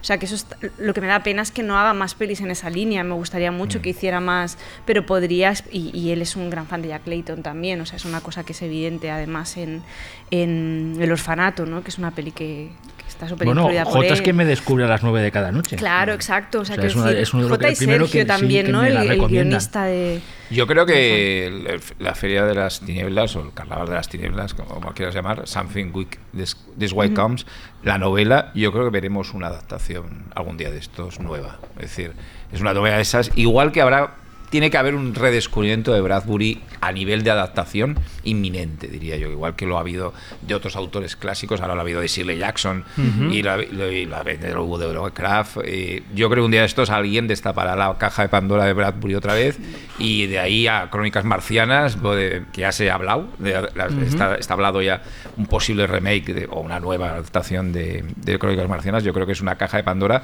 que está a punto de abrirse porque es de una riqueza espectacular y el cine a veces no lo ha tratado de una forma No, no le ha no ha hecho justicia, ni- no ha hecho justicia. Y cuando le ha hecho justicia como esta ha sido un fracaso Sí. no es decir bueno está ahí casi virgen. Bueno, porque tiene un tono muy especial, es un tono... Ra- Bradbury es un, un maestro de la literatura, de la expresión Sí, sí, narrativa en forma de cuento. Eh, Something Wicked This Way Comes es, es una novela, es una de las pocas novelas, digamos, ¿no? Bueno, tiene varias novelas, pero en el, ter- en el tema de la fantasía oscura y, de, y, de- y del terror es la, digamos, a diferencia de recopilaciones de cuentos que tiene, muy famosas, en este caso es una novela, y es un producto muy, muy literario. Por eso es tan brillante lo que hizo Jack Exacto, Clayton. porque es muy literaria. Sí, pero eh, digamos que tuvo un Es poco, una adaptación un poco encaje, ¿no? su- En, en- ah, en este caso sí que, pues en el año nove- 83, eh, yo qué sé, la gente quería ver eh, más Indiana Jones. O, sea, O más ET. ¿eh? O más Que ET. no o Noche mal de Miedo tampoco, ¿eh? o Noche sí, de o Noche de Miedo. Efectivamente, ¿no? Es decir, Sí, sí. ese, e- ese, em, ese fantástico a fuego lento, tan basado en la mirada, en lo inquietante, esa acumulación de lo inquietante y de, y de la desazón, ¿no? De un fantástico mucho más, o un, terror mucho más a cámara lenta, pues no, no cuajó, aunque es un peliculón y es una maravilla, y ojalá tengamos pronto una edición chula de verdad en, en Blu-ray, ¿no? sí Hablemos de una peli que cuando preparábamos la lista y hablábamos también con Marta y Zaro, que, que Es son la del primera- equipo de Radio Primavera, era la que todo el rato nos venía a la, a la cabeza, que era eh, Return to Oz, Oz. ¿no? Que era como la que pensábamos en, en- en imágenes de esta peli, ¿no? Es como, La igual... película no que aterrorizó a una generación Pero de realmente es una peli que cuando, eh, ah, pues vamos a poner imágenes de esta peli, no era como la que nos venía a todos a la cabeza de golpe. Yo creo que con todo lo que tiene que ver con el mundo de Oz, Disney, no Disney, o sea, realmente ya es terrorífico de por sí. O sea, en este caso subieron mucho las revoluciones, pero quiero decir que, que a mí incluso sí que quería plantear que a mí me gustaría volver a ver la de, la de Sam Raimi porque en el momento me horrorizó dentro de todos estos remakes hiperdigitales Ujú. y estas revisiones superdigitales, pero podría haber algo ahí interesante o no, no sé si la habéis vuelto a ver. desde La de que- San Raimi, mira, Sí. San Raimi yo estoy, yo me enfadé con él, pero no porque no me gustara la película, la película me encantó y la defendí por ahí A en mí me- Twitter. a mí la me defendí, gusta. la- Yo me- a mí me horrorizó. yo no la la defendí, la defendí en Twitter y tal y cual, me peleé con mucha gente. Y luego el propio San Raimi dijo, ay, pido perdón a los fans por la película. Digo, joder, tío, me has, me has, Sí. Te dejó colgado. A mí es único, colgado. digamos, esta adaptación modernizada de Disney que ha hecho últimamente, de- junto con la espantosa Alicia en el País de las Maravillas, que es quizás uno de los mayores atentados cinematográficos Contra de las últimas gusto. décadas. Sí, estoy de acuerdo. El, el- o las maléficas, estas que no sirven para nada, o, o la, o todas estas. Es decir, la única que realmente. Además llevaba el sello Disney, si no recuerdo mal. Sí, no, no, decir, total, Era sí, una sí, película. Disney. La única que me ha parecido interesante, la de San Raimi, la de, la, de- la de Oz. Me- y me parece que en algún momento tenía un punto rarete. Es decir, Es que, me eso es lo que yo. A mí la peli me, me espantó. O sea, Pero ¿cómo va a ser me raro el horrorizó. Te espantó. me horrorizó, me espantó. Pero pensando ahora, digo, podría haber alguna cosa ahí. Sí, la hay. Pero no prometo volver a ver. vuelve a verla, vuelve a verla. ¿No la vas a ver una segunda vez? No sé, tengo otras Que la cosas antes para ver. Con tus Se puede ver. hijos. Pero si es que la Yo muñequita... prefiero que me convenzáis vosotros, me expliquéis por qué es pero, pero interesante por, la muñequita, por la muñequita de porcelana. Eso, Eso es una eso maravilla. es- es pero eso lo puedo buscar en YouTube y me ahorro de la mira- mira, chistorra pero Pero que nos estamos yendo. horas. Hay que hablar de Return, de Return Venga, to Gold. empieza. No, Ángel, Ángel No. la vio ayer y viene, y viene Extasiado, eufórico. por eso ha llegado tarde, Sí, de la emoción. sí, sí, me quedé, me quedé casi como el, como el, el- el- el monstruo este de piedra, eh, petrificado. No, a mí me parece una película de que desde un inicio ya, el, el planteamiento este de la, de la, de la Dorothy, que, que le hacen un tratamiento psiquiátrico para que crea que todo lo que ha vivido en Oz es como una fantasía y que está mal de la cabeza. Bueno, es que están a, Jen están- Mars. sí, sí, están a punto de Sí. hacerle electroshocks. Es que la- con Jen Mars que da, No, que- no, que- es- que da un miedo sí, que, sí, sí, sí, es que es tremendo. la bruja mala el después. planteamiento que tiene la película. Fijaros que la diferencia de un retorno al, al mundo de maravillas que hace tan mal Tim Burton en Alicia, que realmente la Alicia vuelve al País de las Maravillas, es como una secuela del clásico, a lo mal, a lo bien que lo hace en Retorno a Oz, la vuelta de Dorothy, ¿no? Es decir, a, aquel, aquel, a ese mundo de que es totalmente sí, diferente sí, sí, a como lo vivió el, el- bueno, la- en la clásica, ¿no? En la, en la película clásica y en el primer libro de, del autor sobre el mundo de Oz. Yo creo que tiene esos, esos sicarios a, a patines que son aterradores, que, parecen de una peli de, como de, eh, de estas de, de eh, exploitation eh, italia- Italiana. italiana, de apocalíptica, sí, ¿sabes? sí, O de algo así, sí, es que es muy raro. Pero y luego tiene todos los personajes que son todo, si no son terroríficos, son tristes. Eh, esa, esa princesa se cambia las cabezas cada bueno, día. la, la escena esta de la, Es- es bueno, bueno, la escena es- que tiene la, o sea, hay una escena eh, la escena esta de la princesa que tiene cabezas en, un- En una- en- en las un vitrinas. una vitrina Y se las pasa, va "Esta me la cambiando", pongo a las 12 de la tarde, esta ahí, las- escon- o sea realmente es que quién había no había nadie ahí de Disney en plan oye a ver yo, yo encantado ¿eh? pero esto no lo podemos hacer o no o no va a ser bien recibido que es lo que pasó Sí. que la peli y luego fue hay un fracaso un- luego hay una cosa muy bonita que es la que esto Jordi me figuro que le encantará que es los efectos de, de Climation de Bill Minton un clásico recientemente bueno, hace pocos años ya desaparecido desgraciadamente que hace unos efectos especiales de Climation, es decir, de animación de plastilina como efectos especiales de la película. Es decir, una- que es una maravilla toda la parte final con aquellos monstruos y aquellas manos de plastilina que salían, pero que tiene un efecto realmente extraño, porque era muy extraño en los años 80 hacer eso. Eh, ya era Bueno, es que luego podemos hablar de los efectos especiales Eh, de esas películas de Disney de los totalmente. 80, eh, que son alucinantes.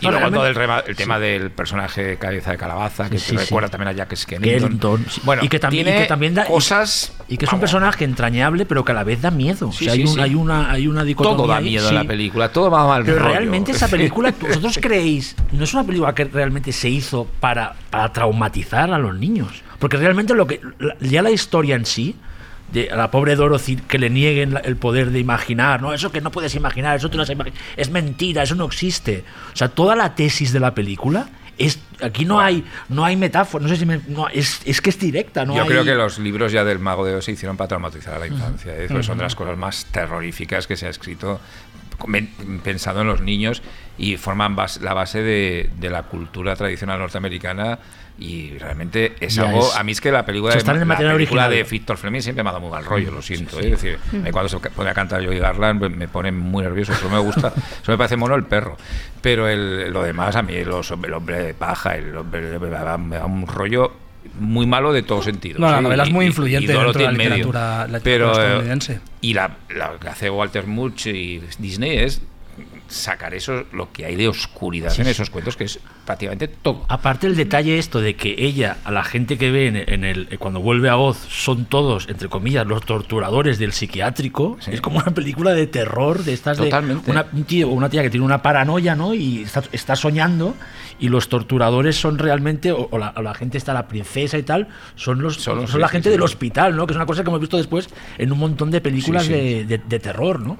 Que es, es una, yo creo que hay que, que retomarla. ¿eh? Sí. Aparte sale una Fairuza maravillosa Sí, sí, sí. que sobrevivió a Regreso a Oz, a Jóvenes ¿De y Brujas, y a Teniente Corrupto. Sí. O sea, solo por eso hay que hacerle ya Un altar, Haber dicho vamos. que un- sobrevivió a trabajar con Abel Ferrara, ¿no? Exacto. Oye, hay una, hay Bueno, una anécdota aquí interesante. Todos hemos sobrevivido a Ferrara de alguna manera. ¿eh? Yo lo he entrevistado. La anécdota, de, la, la- la anécdota de Oz es que, bueno, que es, es una dirección, la, una- la pel- la película dirigida por Walter Murch, que es El- fundamentalmente un diseñador de sonido y un montador brillante. Bueno, el diseñador de sonido de Coppola, entre ellas de Apocalypse la, Now. de Apocalypse Apocalypse Now Now. y de la conversación, una película sobre el diseño de sonido, ¿no? O ¿Cómo se metería sonido. este hombre en este berenjenal? No lo sé, se metió ahí, ¿no? Un tío brillante absolutamente, además muy, muy maravilloso cuando lo ves en, en documentales y tal, porque edita de pie. ¿Eh? Y es uno Sí, de los sí, pocos sí, casos sí, sí. en los que el editor parece un director de orquesta, editando de pie en su. En su Así como Nacho Cano, ¿no? Tocando los Sí, dos. los No, dos por favor, creo que lo hemos, lo hemos fastidiado. Bueno, vamos a seguir, vamos a seguir con, con clasicazos. va. Sí, vamos a seguir Sí. con otra de las pelis que, que si para nosotras fue eh, Return to Oz, para vosotros fue eh, Dragon Slayer. Hombre, Hombre, que todo el rato ha ido saliendo la conversación. Estupenda. A ver, yo es que es una pelea que me absolutamente me flipa.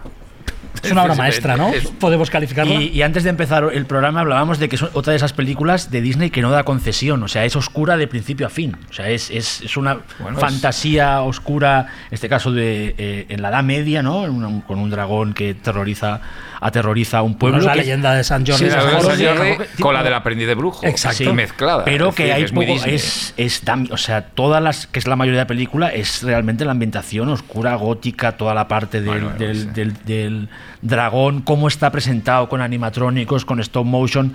La primera, la primera parte de la película, que es donde dan el primer, el primer sacrificio al dragón para que no mate al resto del pueblo, la planificación de esa escena, Brutal. cómo sale la garra, ella mirando, o sea, que apenas no ves, no ves al monstruo, o sea, es todo puesta en escena. y o sea, cuando se carga el cura Sí, sí, ese sí, que, que lo quema vivo y se ve Sí, sí, que se, ve como lo quema, quema, o sea, se ve la piel quemada que se llama McDermott, el Palpatine, o sea, es el, el Palpatine, mira. o sea, el decir, Palpatine eh, es como- Destino oscuro. es que la- es la- ya, ya de pequeño me, me- me dio cosa, pero verla ahora otra vez es- te das cuenta de que es una peli de aventuras. Esta No, sí y, que es de y con aventuras. eso con la música de Alex North absolutamente sí, sí, sí. metálica, rara, es decir, y luego el final, es que no solamente ya todo lo del dragón, que el dragón se, las hijas del dragón o las crías del dragón se coman a la princesa, además se la coman que se ve como se la comen, pero eh, ya no eso, ya la conclusión de la película, es decir, eh, lo melancólica que es pues el fin de la magia, el fin de la fantasía y la imposición de la religión y de la monarquía absoluta. Es decir, la Edad Media absoluta, el fin de, de los magos, eh, con un Ralph Richardson que para mí es un precedente de Gandalf, en- de lo que hizo luego eh, su Sí, amigo que Ian McKellen en, con Gandalf. Yo creo que se vio el dragón del lago de fuego, porque de momento se parece eh, ese momento cuando está en las minas que hace parar al monstruo de fuego. Recordaba mucho cuando lucha contra el dragón. Todo es espléndido y lo más espléndido de todo es Phil Tippett y Kel Ruston dando Sí, vida está ahí, sí, sí. a un monstruo maravilloso. Que da pena que se lo carguen. Claro, es que es Dennis parecía Phil Tippett, es que claro, Claro, están todos los genios, están todos los genios están de todos los genios De de los efectos especiales, sí, sí, están ahí haciendo una película eh, absolutamente brillante, que es muy brillante en cuestiones de puesta en escena, en cuestiones de dirección de actores, es una película muy buena realmente, pero es que además en, eh, en el nivel temático, lo que comenta Ángel, no todo ese triángulo entre magia, religión, poder, Sí. la figura del rey, la figura de los magos, la figura de la, la religión emergente, incipiente, cristiana, que además hacen eh, referencia explícita a Jesucristo y a, y a la religión cristiana, eh, y, y cuestiones de poder, ¿eh? de cómo el rey utiliza su Manipula- poder y manipula manipula. ¿no? para- sí, sí. En definitiva, que todos los fans de Juego de Tronos que no hayan visto Dragon Slayer o El Dragón del Lago de Fuego tienen que verla porque es lo mismo, es lo, mi- o sea, Suspendidos es lo mismo, no pero verla. incluso mejor, ¿no? Yo me quedé, vamos, la- la- me gustaba mucho y la revisión última Aguanta muy me ha bien, dejado como. No, es que yo creo que hasta gana, porque como ha dicho Jordi, hemos visto Juego de Tronos. Hemos Con visto Peter McNichol jovencísimo. Sí, sí, sí. Sí, sí, sí. Sí, sí, sal- bueno, tan Los que vieran a. bien en su día, ¿no? Y demás, pues ahí... Sí, sí. Necesito que me defendáis dos que no he podido quitar de la escaleta porque eran imprescindibles también, que son, y lo son, eh, The Black Hole. Sí, de Black Hole, que también nos daría para, para hablar largo y tendido. Y luego Xavi quería hablar de dos pelis Bueno, primero de hablemos tele, de Black además. Hole para acabar con las películas de. Y de- que de te cine. quedaran dos cosas Sí, de yo iré muy rápido, yo iré Vale, muy rápido. con muy Mr. bien. Pocket. Eh, The Black Hole, El Abismo Negro, es una película fascinante, otra más. ¿no? Se, no- se nos nota un poco la, El eh, entusiasmo, el entusiasmo por, plumero. el- Hombre, por sí. este tema. Es una película fascinante en la que ya en la primera escena eh, nos presentan, eh, enseguida, emergen, digamos, la tripulación de la, de la nave. Y en la es una película de ciencia ficción y en la tripulación de la nave sale Anthony Perkins, Robert Forster, Ernest Borgnine. O sea, es decir, empiezan a aparecer estrellas de un nivel ah, cósmico, nunca mejor dicho, eh, que están todos en una nave. En una especie de episodio de Star Trek, que es una película más cercana a Star Trek que Star Wars, en, este, en este sentido, eh, que no deja de ser una cosa así Julio Bernesca de un Bueno, es capitán 20.000 Nemo. leguas. Sí, es 20.000 leguas de viaje submarino, es una adaptación sui generis de, de 20.000 leguas de viaje submarino, o de un capitán Nemo, una, aventura de capitán Nemo, y que en este caso yo sí que tengo que... Yo voy a, voy a solamente destacar, ya dejo a mis compañeros hablar, a mis compañeras, eh, los efectos especiales y los, mete, los mate paintings de eh, Harrison Ellen Show.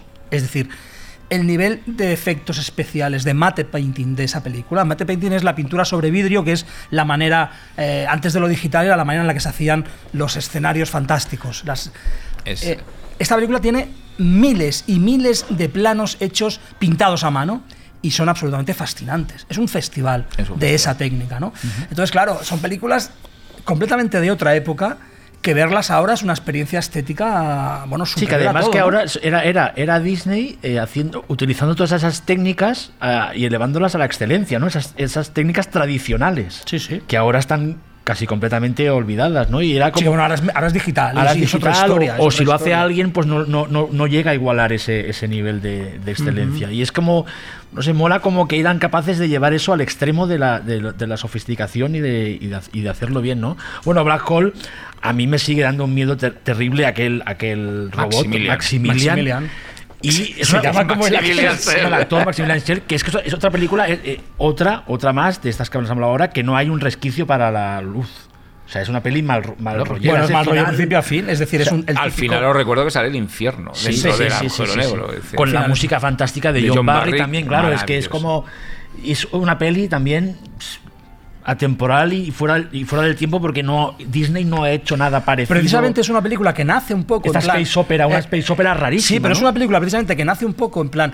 Mira, Lucas ha hecho Star Wars, a ver, es nuestro proyecto de- de- de- del espacio, tiene que ser este, pero que se parece más a Star Trek y por momentos a 2001, porque ese final, final, místico, Sí, sí, sí. completamente Psicodélico, místico, psico- psicodélico, psicodélico. es 2001, pero claro, todo eso hecho por, por con el, en estudio Disney, sea, es una, una Yo me acuerdo de aquella lluvia de meteoritos, aquel meteorito que Sí. entra y va, va rodando, bueno, una- unas, unas secuencias de efectos especiales que sí, que, que- que más vistas en la época eran espectaculares, ¿no? Una pelea que además fue, funcionó muy mal, es decir, desgraciadamente fue otro fracaso de Disney, no supo competir con las películas que había. También es que es una aventura a cámara lenta, es gente Sí. hablando. Sí. Y, y maravillosas pinturas, ¿no? Y, y, eh, y Sí. naves espaciales preciosas, pero no deja de Y una ser cosa gente importante a hablando. remarcar es que eh, en este debate de la época esta de Star Wars es que realmente ellos quisieran hacer su space opera, su Star Wars y les saliera una peli tan oscura. Encima era Disney, ¿no? Que ya Sí, podría sí. haber tirado para una cosa más infantil. Igual es que en esa época los creadores que estaban ahí detrás o el pro- sí que tenían una libertad, no lo sé, como yo no, estoy, no soy un especialista, no sé si había una libertad para hacer más, para arriesgarse o no había nadie tan encima diciendo, no, es, por aquí no vamos bien, ¿no? Les dejaban hacer la película que querían, ¿no? Es del mismo año que Star- eh, la película de Robert Wise, ¿eh? Star Pero Trek, que también era. que también era tela. Lo que pasa es que, vistas ahora, realmente el esfuerzo técnico eh, luce un poquito más el de, yo creo que el de, el de Robert Wise todavía. Sí. Aunque eh, el Abismo Negro tiene el encanto, insisto, de esos efectos especiales eh, antiguos, añejos, que le dan un sabor maravilloso, Sí, sí. estéticamente. Xavi, tú querías Sí, y- hacer sí, y rápidamente, eh, cuando se anunció en Estados Unidos lo de Disney Plus, Disney com- eh, compartió que iba, que, iba, que iba a poner Mr.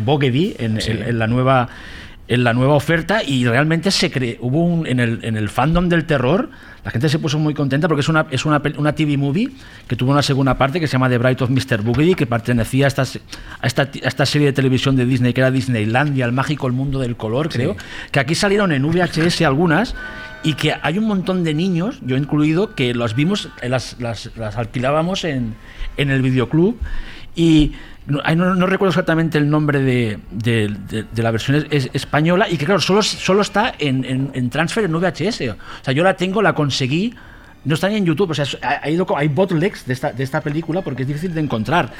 Y realmente es maravillosa porque es, una, es el típico cuento de fantasmas, la típica historia de Casa Encantada en clave de comedia, pero con toda la parte oscura de estas historias de terror en una casa gótica. De hecho, aquí el, el fantasma Mr. Boogedy es un colono holandés que se llama William Hanover, que es una especie de Mr. Scrooge mal rollero, que cuando, cuando quiere casarse con una mujer muy guapa en la época, en el siglo XV y XVI, la mujer lo rechaza y lo que hace él es llevarse al niño, al, hijo de ella y lo mata, ¿no? Y están todos en la, casa. Y llega una familia de que el padre se dedica a artículos de broma, que es Richard Masur, de la cosa, uno de los, uno de los que están en la, en la Antártida, en la cosa, y pues se encuentran con esa con esa con esa con esa casa encantada que es aunque sea una, aunque sea comedia de terror está muy conseguido toda la parte de fantástico los efectos especiales sale John Astin de la, de la, de la familia Adams y realmente son dos cosas de televisión muy importantes porque después cuando se hace por ejemplo series como Pesadillas cuando se adaptan las, las novelas de R.L. Stein o Are You Afraid of the Dark que es otra gran serie famosa de los 90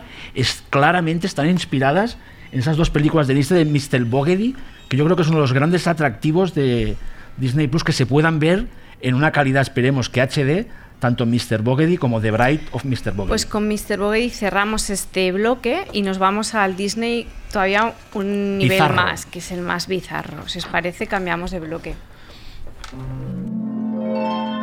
Marea nocturna.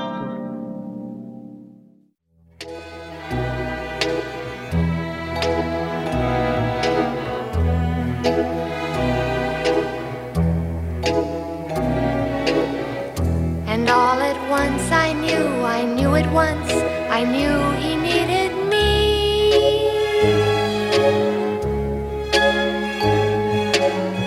Until the day I die, I won't know why, I knew he needed Pues esta es otra reina, ¿no? Shelley Duvall en Popeye, que, que es una buena peli para empezar el bloque.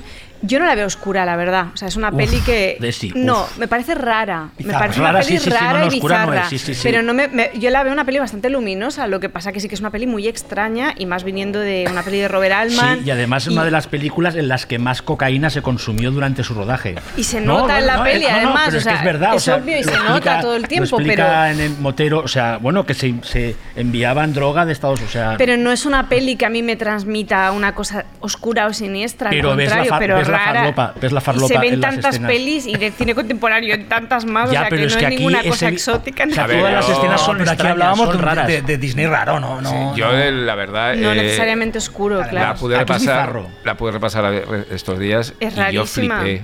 Flipé también lo cara que era. Sí, sí, Unos sí, sí, sí. decorados de sí, sí, todo la- el del pueblo pueblo pesquero de él, este, sí, sí, alucinantes, de reales además, porque claro, no eran digitales, eran, eran construidos.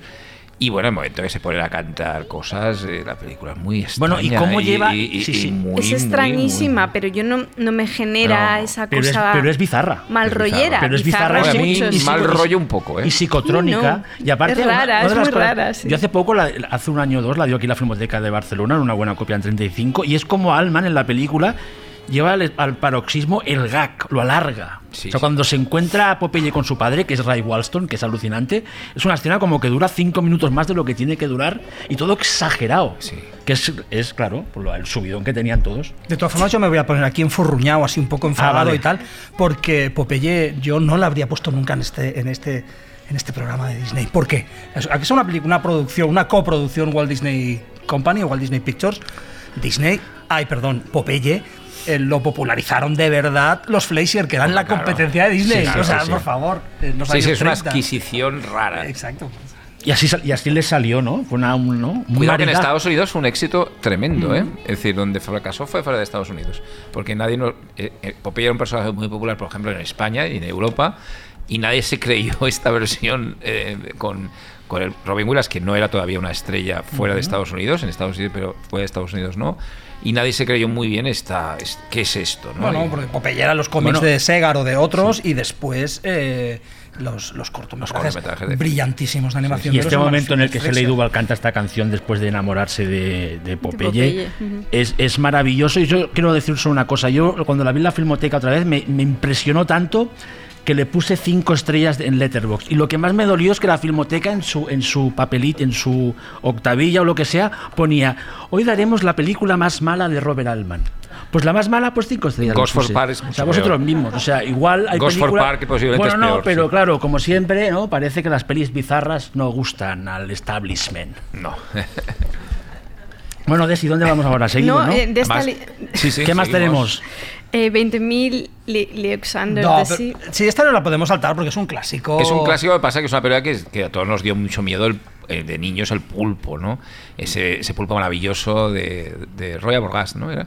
Y, y que, bueno, es- eh, forma parte del imaginario colectivo y que siempre fue una película muy exitosa, muy brillante, muy buena, no tampoco oscura especialmente, pero muy atípica de lo que se estaba haciendo en Disney, porque era tan buena, tan, tan espectacular, tan bien hecha, tan bien, tan rigurosa, que eh, marcó una época, posiblemente las adaptaciones de Julio Verne, porque marcó un, un antes y un después en, lo- en el tratamiento de Verne en el cine.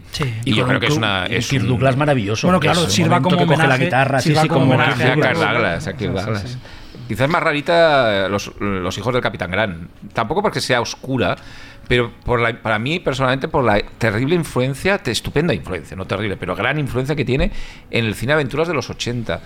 Porque, eh, si recordáis, en la escena de la de- del, del escape de los hijos de Capitán Gran en un momento determinado recuerda mucho al escape con colchonetas de Indiana Jones y el Templo Maldito, de cuando cae en el avión. Sí. Tenía una influencia tremenda en, en el cine de, de- de Lucas y Spielberg y sobre todo en la, en la saga de Indiana Jones. Es una película tremendamente divertida. Es un slapstick divertido, convertir la novela de, de Verne en una pura comedia slapstick, que es un director también que muy dado al oscuro, no aquí, que es Robert Stevenson, De, que bueno, que luego tiene una, una que sí, ¿verdad, Jordi? Y Xavi sí que está, es más oscurita, que es La Isla del Fin del Mundo. Sí, La Isla del Fin del Mundo es una, una película de aventuras, claramente. eh, de una tierra olvidada en el tiempo, en este caso Sí. no, no, no prehistórica, Vikingos. sino vikingos en el Polo Norte. Con Eh, volcanes. sí. Y la escena de la horca, que a mí me, me acuerdo que de pequeño me, me- me impresionó, ¿no? Es totalmente Julio Bernesca, ¿eh? en este caso hay que, hay que, hay que verla, la isla Qué de- bonita es. del fin del mundo. Y luego hay dos en torno a un personaje que son con, Condorman y de Rocketeer, que no sé si queréis hacer algún tipo de... Bueno, es cine de superhéroes de Disney antes de eh, Marvel. Sí, que tira más es a la- muy rara, ¿eh? a- es- tira más a la psicotronía. Condorman ¿no? parece- Condorman era una de mis películas favoritas de pequeño. Sí. De hecho, recuerdo celebrar un cumpleaños en mi casa e invitar a todos mis amigos y amigas a ver Condorman. Haces cosas muy raras. Con Bárbara Carrera. Yo, yo creo que veía a Bárbara ¿Invitaste a Carrera, Bárbara Carrera, y algo había dentro de mí. Ah, de, de todos. Que me Pero el, a Bárbara. eh, yo me, ¿Sabéis que me recordó Condorman un poco cuando la vi ahora? Es el cine italiano de Fumetti, basado en Fumettis, de esta, incluso momentos de los tres Supermen y de todas estas películas ya un poco de Fumetti barato de italianas. Me recordó el, el Europudding, porque además el reparto es muy de Europudding, ¿no? Sale Oliver Reed de repente, sale. eh, todo es. co- Y está rodada casi toda en Europa. Es una película muy, muy rara. Esta no, no es que sea oscura, pero como Disney Bueno, es una película sí. absolutamente extraña para la época. Por cierto, otro fracaso monumental porque no la entendió nadie. eh, en Bueno, es que además, desde el punto de vista de, de lo mun- del, co- de- del universo superhéroes, el hombre cóndor, ¿qué es el Sí, sí, hombre no, no, cóndor? o sea, el ¿por qué el hombre el cóndor? El concepto no, sí, sí, sí. sí Está sí. en la liga del hombre puma, Exacto. La- canción del hombre león, eh, es decir, de todas estas. O sea, que Marvel lo haga porque necesita muchos superhéroes, lo entiendo, pero que esta, una película que puedes dedicar a un superhéroe y te inventas un hombre cóndor. Lo que estaba claro es que en, los despachos de Disney, en esa época, finales de los 70, principios de los 80, sustancias habían. ¿Y ¿Qué sustancias? Pero está claro que allí no había nadie al volante para bien, porque nos han, nos han, nos, nos han dejado estas películas Bueno, sí, realmente ah. bizarras, algunas muy buenas. Bueno, y saltamos a los 90, a principios de los 90 ya, con esa maravilla Art Deco y Streamline eh, Style, que es... eh, De Sí, que está es- considerada aquí por está- muchos como la- una precursora del nuevo cine de superhéroes. Bueno, ¿no? es una Bueno, precursora de es que- Capitán América, de Joe porque era, bueno, porque ahí directamente hizo como un automenaje a lo loco, claro. Pero eso muere ahí.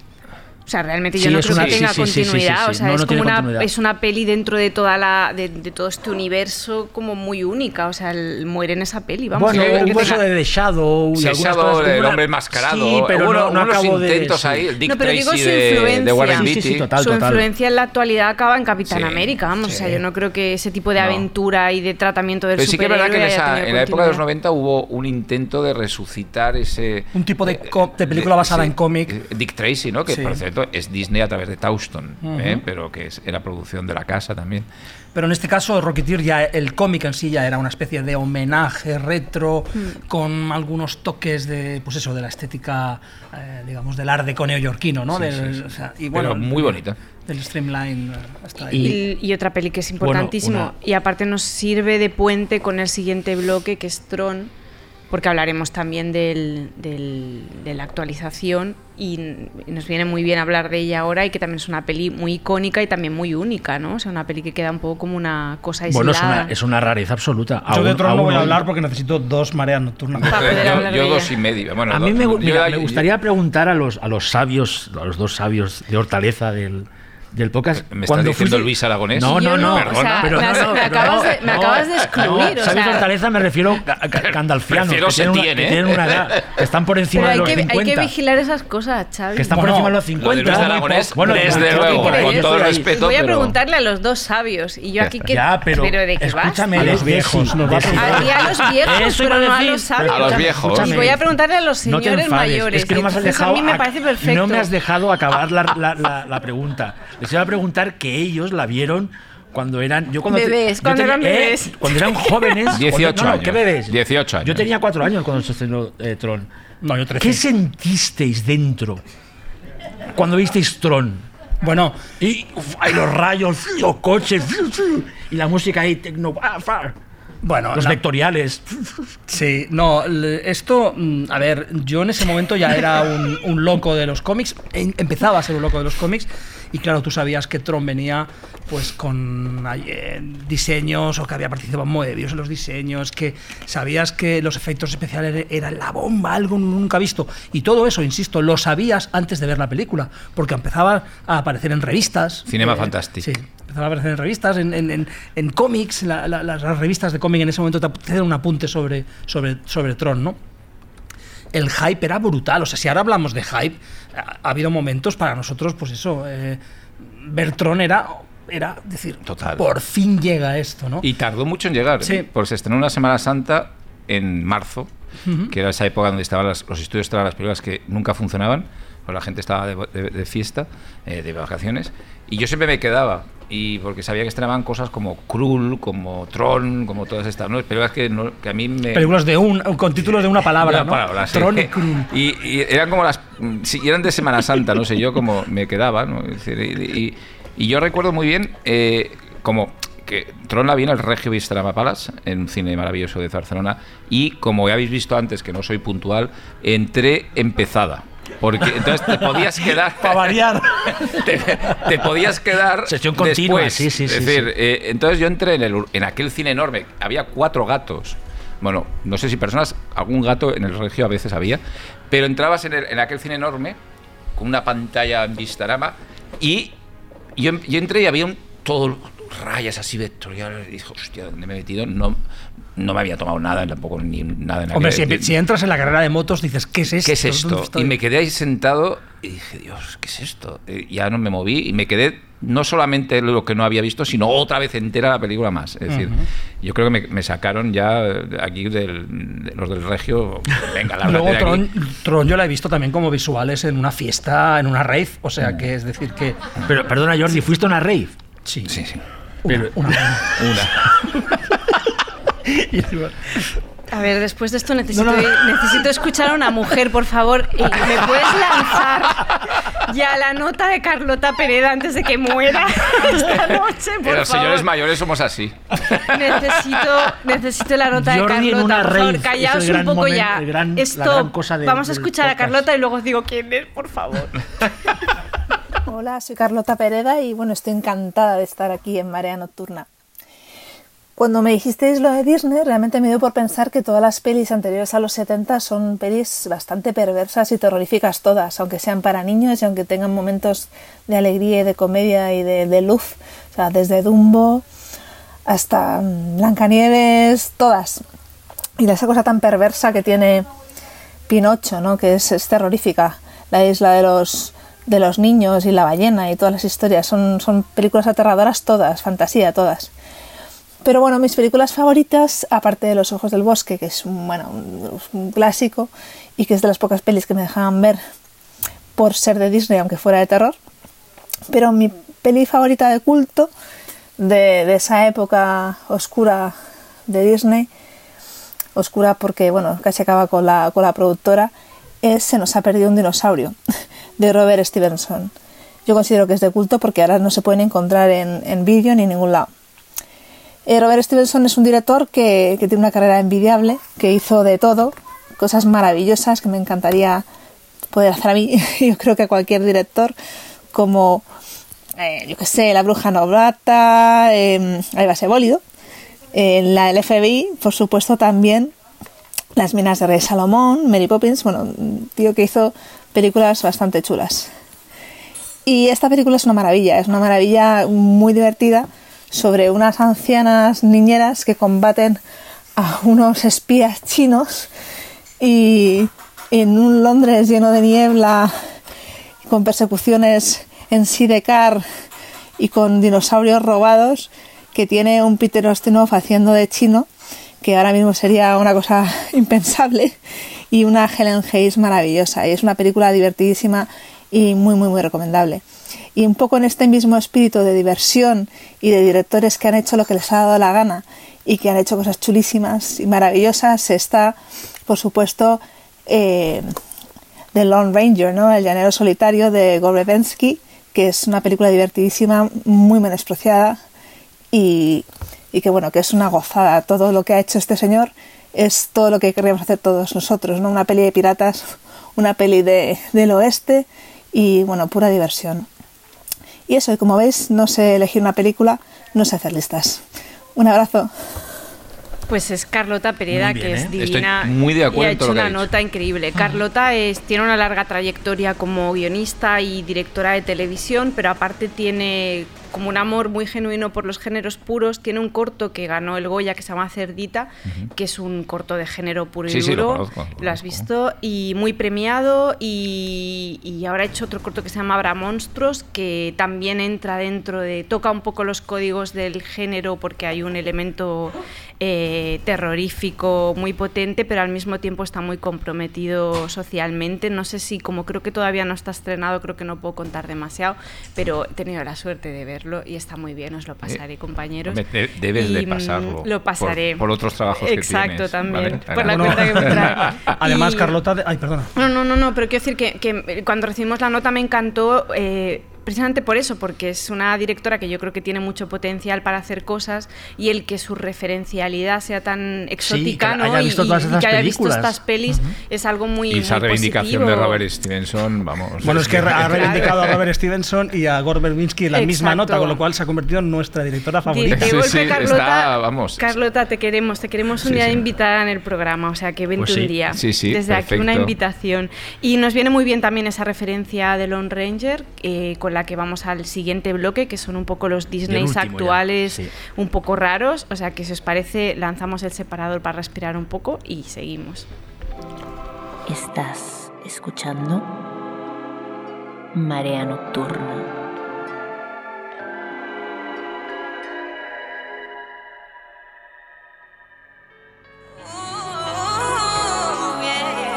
Another one.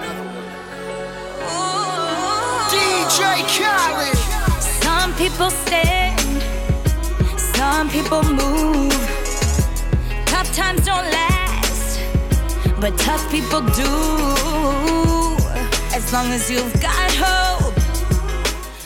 ¿De qué, can- de qué peli era la canción esta Bueno, de Demi esta Lovato? es de uh, Wrinkle on Time. Hombre. Ah, muy bien. Que es otra de las pelis de fumetas, fumetas, sustancias. O sea, que ya la, Pero la no dejamos quiero- si queréis un poco más para el final porque vale que no es una buena película. Pasa que lo que tomaron en un- Blinking Time no lo tomemos este fin de semana nadie. Nadie, no, no, no, no, no, no, no. O sea, una película la que habla después que sale una, una lechuga voladora gigante. O sea, Reese Witherspoon se convierte en una hoja de lechuga voladora gigante. Y sale O sea, Winfrey. Es que es buena. Pero es una tía que mola mucho, que es Ava DuVernay. Sí, que sí, sí, lo- no, pero que ahí, pues, bueno. Pues, Bueno, mola, pues, pero aquí. Bueno, aquí se le fue un poco igual, pero que realmente es una que- de las personas más... Sí. Ahora mismo tiene muchísimo poder, Sí, sí, o sea, pero en Estados que Unidos. a, a otro esto no se lo perdonan. A ella se lo han perdonado. Pues que se lo perdonen porque vamos. compensa todo lo otro que está haciendo, con lo que, que- perdonémosle la peli. Eh, ella hacía referencia directamente a The Lone Ranger, Sí. que todos somos muy fans, con lo que... Bueno, es que Yo sí que le- quiero... Un, pequeño apunte, eh, hablaremos de The Lone Ranger, hablaremos de John Carter, eh, de Tomorrowland. Yo son pelis em, que me encantan, bueno, no todas, eh, con Tomorrowland tengo algunas dudas, aunque hay cosas que me gustan mucho, pero sí que, aunque me gustan, entiendo que sean pelis que no funcionaran. No, yo también. Porque son pelis con unos ritmos, con unos tiempos, Unos con un tipo de personajes, una forma de concebir la escena que es muy, muy fuera de tiempo. O sea, que yo Pero si daos entiendo que no... que yo creo que John Carter, por ejemplo, es la consecuencia de todo lo que estamos hablando. Es decir, mucha- es una película consecuencia de muchas de las que hemos hablado aquí. Es decir, fuera de tiempo, basada en una novela que una, una saga Un de novelas de que no ya no nadie se- le interesa o a ciertas personas le interesa, pero no al gran público. Tonta, como dices tú, de una forma narrativa fuera Sí, de, de onda. Con muchos tiempos muertos, Sí, sí. son pelis muy, muy centradas en el personaje, ¿no? Sí, Que sí. No en la acción del personaje, sino casi en una- un acercamiento psicológico extraño, porque tampoco va al fondo, No. pero los contempla, los observa, los deja caminar. O sea, hay algo muy extraño en esas pelis. O sea, yo entiendo que, que sean pelis que si entras a verlas con la perspectiva del cine de entretenimiento del momento en el que se estrenan, pues te dejen totalmente fuera de, fuera de lugar. Con lo que en- entiendo. O sea, me, me- o sea, me- me supo mal que, que no fueran bien, pero al mismo tiempo no me pareció nada raro. No, o sea, no, o sea, es que es normal, claro.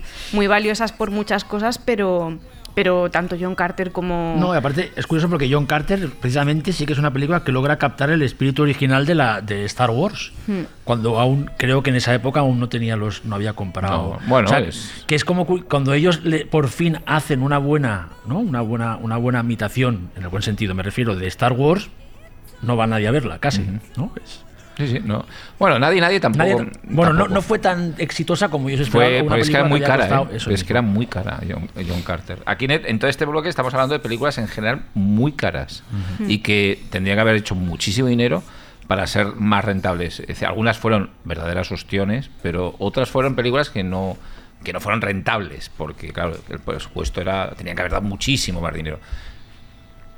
Sí, el caso de Tomorrowland igual, o sea, es una Sí. peli carísima y extrañísima y muy difícil de colocar en su momento. O sea, Jordi es muy fan, ¿no? De Tomorrowland. Es el Mm, fan más grande que el mayor existe. Y a fan. mí Yo- yo el segundo, también. ¿eh? Y yo No, segundo. Ángel, yo creo que Ángel es tan fan como yo. es Los decir, dos, los dos. Sí, eh, Tomorrowland, claro, tenía un, un- tenía un, un- un tema curioso y es que era una película dirigida a dos generaciones a la vez. eh, a la generación de George Clooney o a, a la generación de personas cercanas a la edad de George Clooney, que desde luego Ángel y yo somos más jóvenes que Clooney, pero Bueno, no seríamos, creas, bueno, yo sí, seríamos ese público y al público de la chica, al público de la, de la chica protagonista, ¿no? Y yo creo que ni a uno ni a otro eh, llegó a satisfacer. Pero Ángel y a mí nos gusta, creo, porque, bueno, somos fans de esa ciencia ficción optimista, de ese espíritu... eh, Y de esa imaginería, ¿no? De, De- esa imaginería julio vernesca y de ese sentido De la maravilla. de los años Sí, 30. de esos- exacto. Y basada además en unas, en una, eh, lejanamente en una serie de animación de, de Disney, en Tomorrowland, que hablaba del futuro posi- positivo, es decir, optimista, sobre lo que iba a ser las ciudades en el espacio, las ciudades del futuro, que una serie de animación preciosa, hoy difícil de ver, espero que esté también en Disney Plus, pero que en la que se basa todas esas ferias del futuro, ¿no? Todo eso que, que, bueno, que es algo muy, muy curioso. Claro, eso, trasladarlo y transmitirlo al público actual, ese espíritu es complicado. Y luego hay una cosa que a mí, a mí la peli sí que sentía al verla que al final se perdía y tenía esa sensación, pero hay algo en la peli que hace que para mí sea importante y es que de tanto en tanto aparece una peli que va como al rescate de la fantasía, como de una forma deliberada, como, o sea, la estamos perdiendo, ¿no? En plan, todo se ha vuelto como mecánico, eh, todo va hacia el mismo lado, las tramas son las mismas, los personajes son los mismos, la dictadura del cine de superhéroes y de golpe aparece alguien, en este caso Brad Pitt, y dice, ojo, peguémosle un meneo a Que esto. lo ha hecho porque- varias veces eso, sí, ¿eh? Sí, pero quizá aquí es la vez que, que concentras en un mundo de... fa- O sea, creas tu propio mundo de fantasía dentro de una peli que parece que quiere rescatar eso, ¿no? Algo que se va perdiendo, que hay elementos fantásticos en las pelis pasan en universos fantásticos, pero la defensa de la historia fantástica, del relato fantástico, con sus referentes. Sí, de su- atreverse. todo eso, Sí, no- sí. Y, y eso, y eso me parece interesante de la Mm. peli. Hay una peli, que esto es una anécdota, pero que me parece guay contarla también. Y yo, o sea, Jordi y yo nos hemos peleado muy pocas veces, pero una vez nos peleamos mucho al salir del cine, pero mucho en plan que estuvimos unos días sin hablarnos, Ostras. después de ver una peli que se llama Escape from Tomorrow, que es una peli muy Que pequeña, que pasamos en. Sitges y que le encanta... Bueno, no voy a entrar por A ahí me porque voy a acabar también. mal, pero, pero que es una peli que... mm, que a, a mí no me gusta por, por razones eh, por las que por las mismas razones por las que nos peleamos con Jordi eh, que tienen que ver con que me parecía una peli sobre el cuarentazo masculino y, y me molestaba algunas decisiones que había en la peli pero al mismo tiempo era muy interesante aunque a mí no me guste y que la cuestione muchas cosas porque de alguna forma era como el reverso oscuro, barato, sucio, corinesco de Tomorrowland. O sea, era como la entrada de un adulto en un mundo de fantasía desde el desencanto más absoluto, desde la nada, desde la crisis de edad, desde la crisis familiar, desde la crisis profesional y todo, y cuando llegaba allí era como que Sí, dejaba es- de es creer, es un tío es que entra, que va con su familia a Disneylandia Disneylandia. y vive una pesadilla O sea, la peli es interesantísima. Pero es una película, sí. es una película que, que de, como colofón de todo lo que estamos hablando hoy, yo creo que es muy necesario ver. Y además, yo, yo incluso la vería en programa doble con The Florida Project, fíjate. Sí, Sí, es una peli sobre, pero es una peli sobre el desencanto nivel no puedo creer ni en la fantasía. O sea, va por ahí claramente. Y este tío que se llama Randy Moore y que realmente esa peli, yo me la insisto, me la cuestiono por muchas cosas, pues lleva desde 2013 sin hacer una peli y eso está fatal. Bueno, vamos, pero o es sea, que eh, hay que Porque- pensar que esa peli la, la rueda sin permiso, con Sí, cámara sí, oculta, en Mm. Disneyland de verdad. O sea, es una película rarísima. En Tomorrowland, Que, sí, ya- sí. que el hecho de que se lograra ir a festivales como en Sitges es rarísimo. O sea, Exacto. ¿cómo Pero es consiguió un ese tío que no. Igual es que la peli ahora mismo directamente. Pero fue una peli que fue un fenómeno en Está su editada, momento y que en Sundance fue como una... La pasamos en, no sé si fue en Nuevas, Nuevas o en- Visiones. en Nuevas Visiones y, y de golpe es una peli que, no, que casi Es muy maldita, desconocida y es súper interesante. Y lo interesante es ver las dos, porque es esto, un adulto, Brad Beard, cuando hace Tomorrowland, que apuesta por, que va al rescate de la fantasía, y un adulto que parte de, de- del que, que conecta con lo que tú dices de Florida Project con la como algo como una visión súper pesimista del mundo y que deja de creer en la fantasía. Y, y hay momentos que casi funcionan en paralelo una es colorista al máximo, la otra es en blanco, y negro, sí, sí. súper sucia, súper rota, la otra es una pesadilla. belleza y es curioso ver cómo funcionan esas dos pelis Totalmente de acuerdo. y, eso. y que es bonita la idea hasta que, que conecta con todo el podcast, ¿no? Como de, del tira y afloja este entre creer en la fantasía de una forma muy pura y el cómo los tiempos y cómo se hace todo en la actualidad y cómo va el cine tan a piñón y tal, como que la, la desactiva de golpe.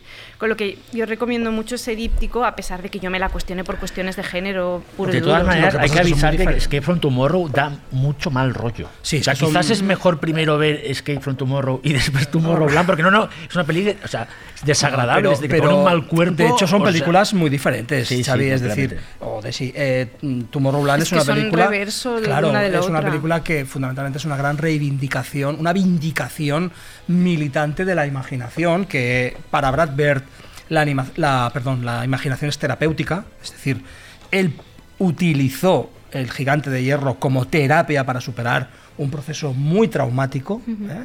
eh, relacionado con un tema familiar, no sé si lo conocéis, pero la hermana de Brad Pitt fue asesinada por, por su marido, un caso de violencia de, violencia de género, y Brad Pitt utilizó eh, el gigante de hierro para superar, superar un pedazo de trauma, ¿no? Bueno, el trauma del asesinato de una hermana, imaginaos, ¿no?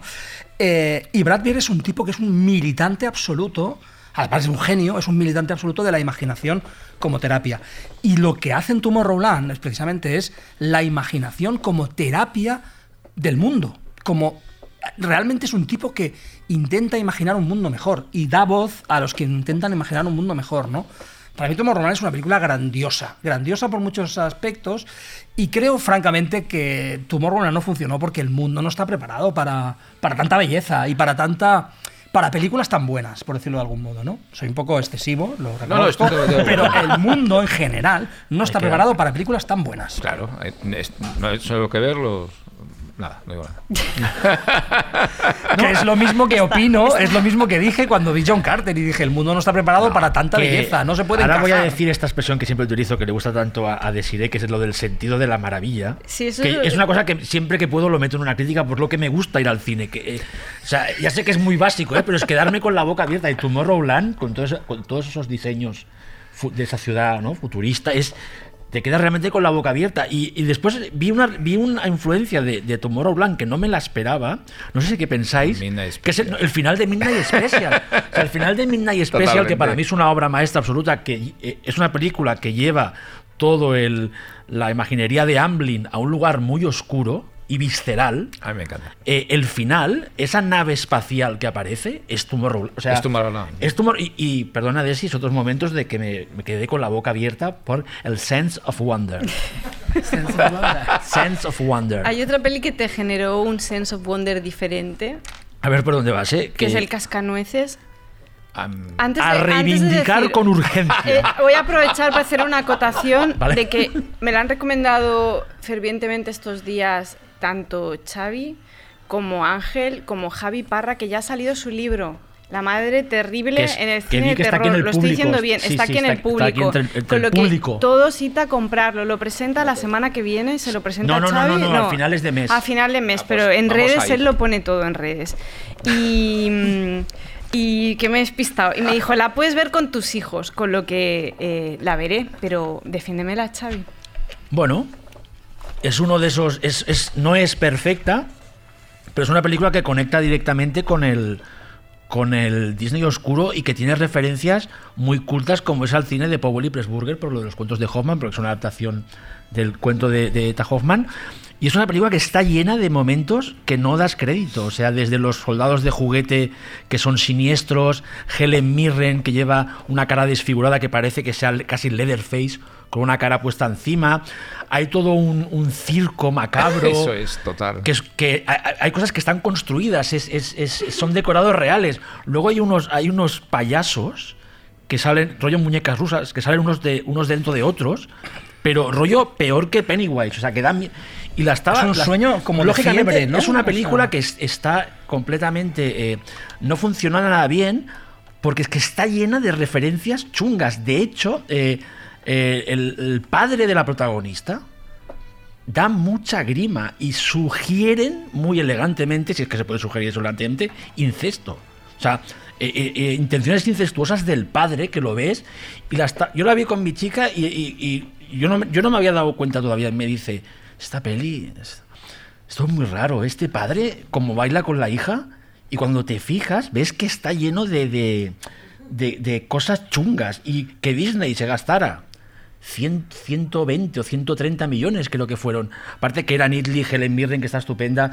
Y Joe Johnston detrás también. Y Joe Pero Johnston, y, pero Lasse Hallström creo que eh, no sé si an- al final entró. No sé, No, mejor, no, no. mejor lo echaron y acabó Joe Johnston, cosa este- habitual. Es fascinante la de a mí hecho, en este cine del despilfarro y del barroquismo, yo sí que defiendo una que no es oscura, pero que creo que enlaza muy bien, que es La Cenicienta de Brana, que a mí me flipa esa peli. sí, pero esa es, Es, boni- luminosa, es bonita. pero bueno, Esa que también tiene me- algo me de encanta, eh, me exceso, encanta. algo de exceso que la hace ser extrañísima también para, para el momento en el que se estrena, pero es una peli que es una barbaridad, o sea, es así que este sense of wonder. Bueno, y hay, una, hay un. Ángel, tú que eres fan también, puedes hablar de- del cascanueces. El, el autómata este gigante en el que va metida dentro, que es casi Kai Weiga, que va, que va dentro que le envíen. Es, el, el diseño es, Es muy bonito. Aparte es grotesco todo, todo el Es muy sorprendente. Yo creo que es una heredera muy, muy clara, por ejemplo, de un retorno a Oz. ¿eh? Ujú. También de, de- con muchos más millones y efectos digitales y todo lo que quieras. Pero, pero que es una película que, que vale, que tiene muchos problemas, pero que visualmente y como propuesta es rarísima. Pero rarísima que hoy en día. Disney parece que vuelve a caer lo mismo que estábamos Sí, hablando de vamos a hacer una cosa para ver si no la pegamos, porque como ganamos tanto dinero, a lo mejor nos va bien perder algo, a lo mejor hay una desgrabación fiscal o algo, no sé, hacen películas como para perder dinero, ¿no? De todas decir, formas, ¿os habéis fijado que este, que me encantan, ¿eh? Realmente me gustan las películas que fracasadas. Lo que estamos haciendo hoy, ¿no? Que luego la gente dirá, ay, Disney os paga, no nos paga Disney, trabajamos gratis para a mí Disney. me lo dicen fíjate, ¿eh? siempre que defiendo Rise of Skywalker. Trabajamos gratis para Disney, Eh, me pero, paga Disney. pero fijaos que estas pelis no tienen quien las defienda, ¿eh? Y aquí estamos haciendo un trabajo No, no. eh, Pues yo voy a defender Maléfica, fíjate. Somos raritos. ¿Me quedo sola ahí o no? Sí. Sí. A mí me, a mí me supera.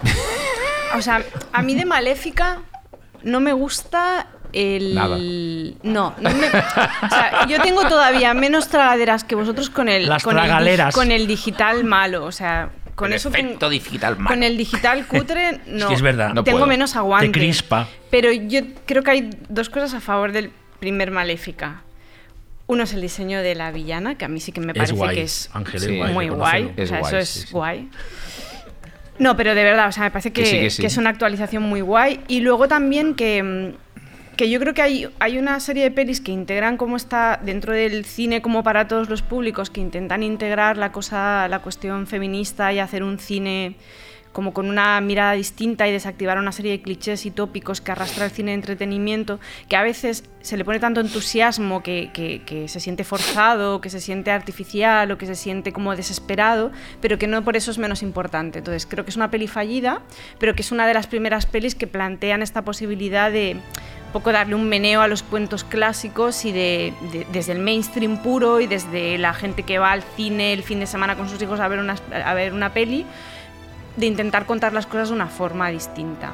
Por lo que creo que es una peli eh, imperfecta, pero hasta cierto punto, aunque hay mucha gente que le da muchas patas este, esta palabra y que le suena fatal, yo sí creo que hay pelis que tienen importancia, que, que se Ujú. hagan es importante.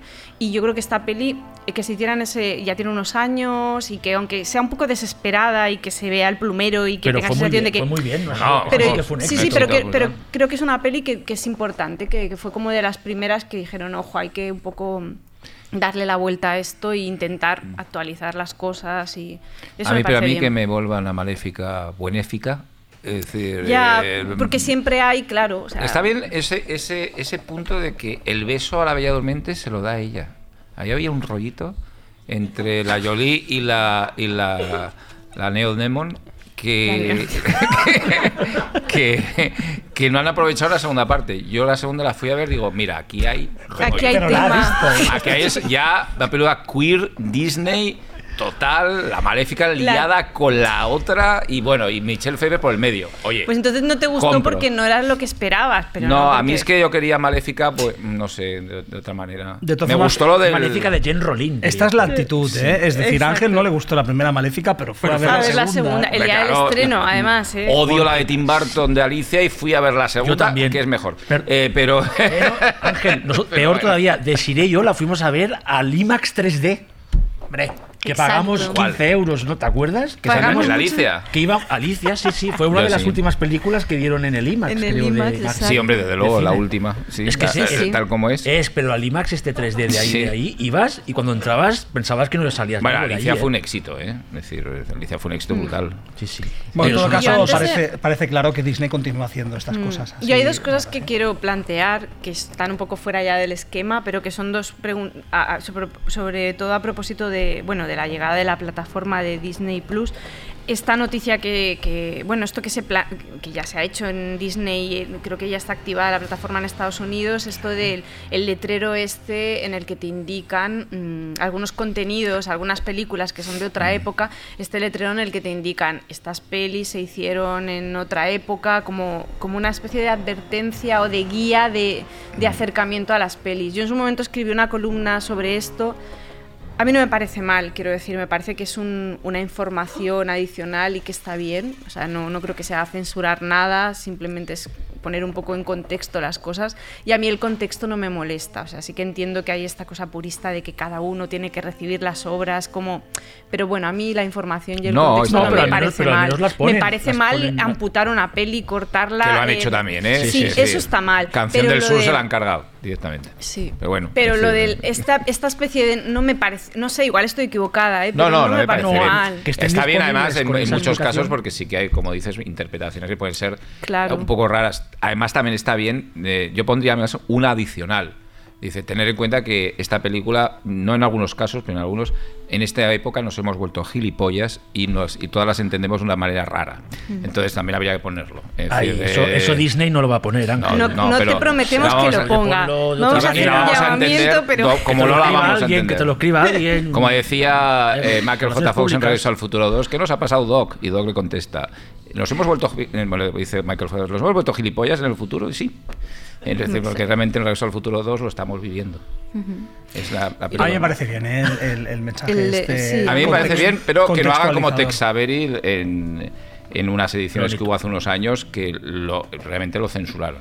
Es decir, eh, la gracia de Tex Avery, por ejemplo, es la, la transgresión que tenían esos dibujos que rayaban muchas veces en lo políticamente incorrecto hoy en día, pero rompían la transgresión propia de Tex Avery. Es decir, que hay muchos eh, cortometrajes de Disney de la época de, incluso de, las de las eh, Silly Symphonies que hoy en día pueden resultar raros. Está muy bien que establezcan el, el aviso, pero por favor ni los censuren ni los prohíban. Bueno, en el cortometraje clásico de, de Mickey Playing Crazy hay claramente mm, actitud de, de, de- de acoso de Mickey a Minnie, ¿no? Es decir, hay una... Bueno, es como... eh, como se entendía un juego en esa época, ¿no? De Mickey y Minnie haciendo de niños traviesos, ¿no? Bueno, eh, a mí me parece bien que lo contextualicen, entre otras cosas, porque es muy injusto aplicarles una mirada actual a esas A esas películas. y me gustaría mucho, me gustaría mucho, lo digo honestamente, que contextualizada estuviera disponible Canción del Sur. Me gustaría mucho. Exactamente. Claro, Y mi, y mi otra pregunta, que es un poco una pregunta que lanzo a la mesa, es eh, el futuro de Disney. O sea, ¿cabe la ¿veis que quepa la posibilidad? Esto habría que de- invitar a Josep aquí a subir ese. A Josep, ya, exacto. y ya no tenemos tiempo. Es que el problema es que no tenemos tiempo, es verdad. Pero sí, un poco la idea está de, ¿habrá más de Lone Rangers? ¿Habrá más Yo Tomorrowland? creo que sí. Porque A si mí lo- sigue pasando Aparecerá de vez en cuando, ¿no? Lone Ranger, eh, no hemos dicho Lone Ranger. Sí, sí, no hemos Ranger hablado de Goldberg-Vinsky, que vaya- y, sí, sí. y una película Bueno, ha hablado Carlota un poco, ¿no? Pero donde el malo se comía corazones. Sí, es que no hemos hablado de él, que es una y había especie de- conejos carnívoros. Claro. Pero bueno, que sí que Conejos yo creo que ¿cómo sí, conejos conejos carnívoros, sí, había. Bueno, y el pirata de Billions de Piratas del Caribe, que es un, Lovecraft- es un monstruo Lovecraftiano. es que la-. O sea, la me refiero, trilogía de pi- en Disney ha hecho cosas muy La chulas. trilogía de realmente, Verbinski y de. Piratas habría que decir mucho que esa fue exitosa y la evitó, pero la, la analizas un poco y dices, hostia, se la jugaron, ¿eh? Primero porque las películas piratas no daban un duro. Estas dieron. ¿Y cómo eran esas películas de piratas, no? Es decir, mm, eh, eh, ahí se arriesgaron. Yo creo que Disney va a seguir haciendo cosas mm, un poco eh, por diferentes motivos, mm, un poco que rayen lo, alguna a un Luke Cracker, a un Green in Time, Ojalá, eh, pueden claro. salir. Y, decir, ¿Y en la animación? ¿O ya no? Al... Bueno, animación, Toy Story 4, la parte de, los, parte, de los sí. muñecos. Ostras. Sí, es- esa parte- era, era Dead Silence de James Wan. O Sí, sea, sí, era- o sea, total. los, los muñecos de ventrílocuo como y, los hay- de y se ve que hay niños que sí que les dio, mi les dio, les dio hijos, mucha impresión toda esa parte. estamos hablando de... de Pixar, que es Disney, pero es Pixar, Pixar. y es otro tema. Que en esa peli Pero hay otra.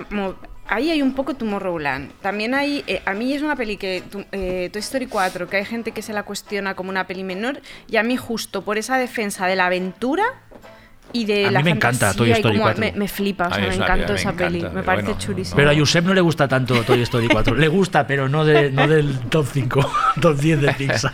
Pero el- yo creo que en, en Disney, Disney Animación sí que se han hecho cosas bastante atrevidas que han rozado la rareza, como Big Hero 6, eh, que es una película bastante eh, rarita y parecía de Pixar. de Está muy bien, está muy bien también. O los dos Romperrals, eh. cuidado con los Bueno, dos Romperals, que son dos películas. El clímax de, la de segunda, con aquel virus que representa la- la- la mi- el concepto tóxico, el, lado tóxico de la amistad, es muy, muy, muy oscuro. O sea, es muy oscuro. Como ¿eh? saben que no pueden, además. como saben que realmente es que es imposible hacer Frozen 2 en cada película, pues van a tener que hacer cosas distintas. Y, y en esas, y, exacto, y en, y en esas cosas distintas, pues les van a salir rarezas. A mí me gusta tanto Frozen 2 que le encuentro hasta Ya. el lado oscuro en Lo que- algunas cosas. a lo que dices, Desi, Yo al aquí- muñeco de nieve le veo un lado sí. oscuro. No, pero la parte del bosque Sí. con las de estos congelados. La dos no la he visto. Es maravillosa. Es- ah, pero es mejor que la 1. Es mejor que Está la ahí, uno. está ahí. Eh, está en la- a, mí, me gustan mucho las Y dos. Desi, bueno. con esto que decías, claro, una cosa interesante es que ahora que Disney es, que Marvel es Disney, ha pasado recientemente lo de Doctor Extraño, la segunda película de- que se supone que va a dirigir Scott Derrison, que la habían anunciado como una película de terror. Y se ve que, bueno, que han han habido unas diferencias creativas, que Scott Derrison quería hacer una película realmente de terror. Marvel, Kevin, Fix, Kevin Feige ha dicho que no, y ahora ha entrado Sam Raimi, que también que es uno de los Que a directores ver lo que hace. Sí, no, no, es un sí. director que ha hecho mucho terror y que también hizo Spider- O sea, que realmente cambian a un director por otro que.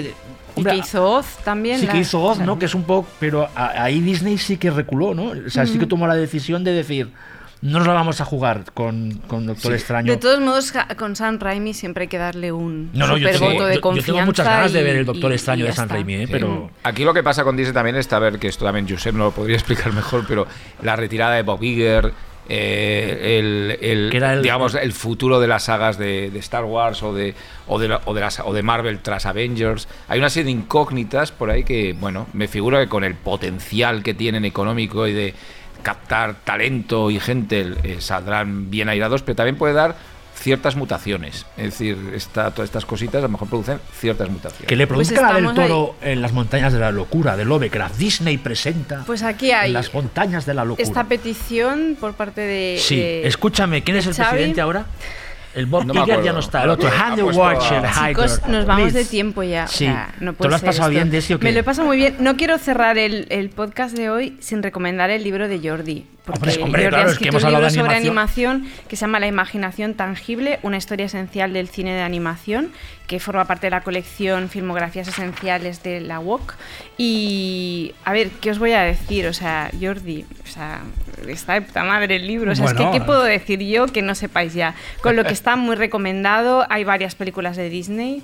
Y, y nada, y que es un Hay que ver más animación, que ¿verdad, Jordi? Hay que ver más cine de animación, Sí, ¿verdad? claro, hay, que, Jordi? hay que ver más cine de todo.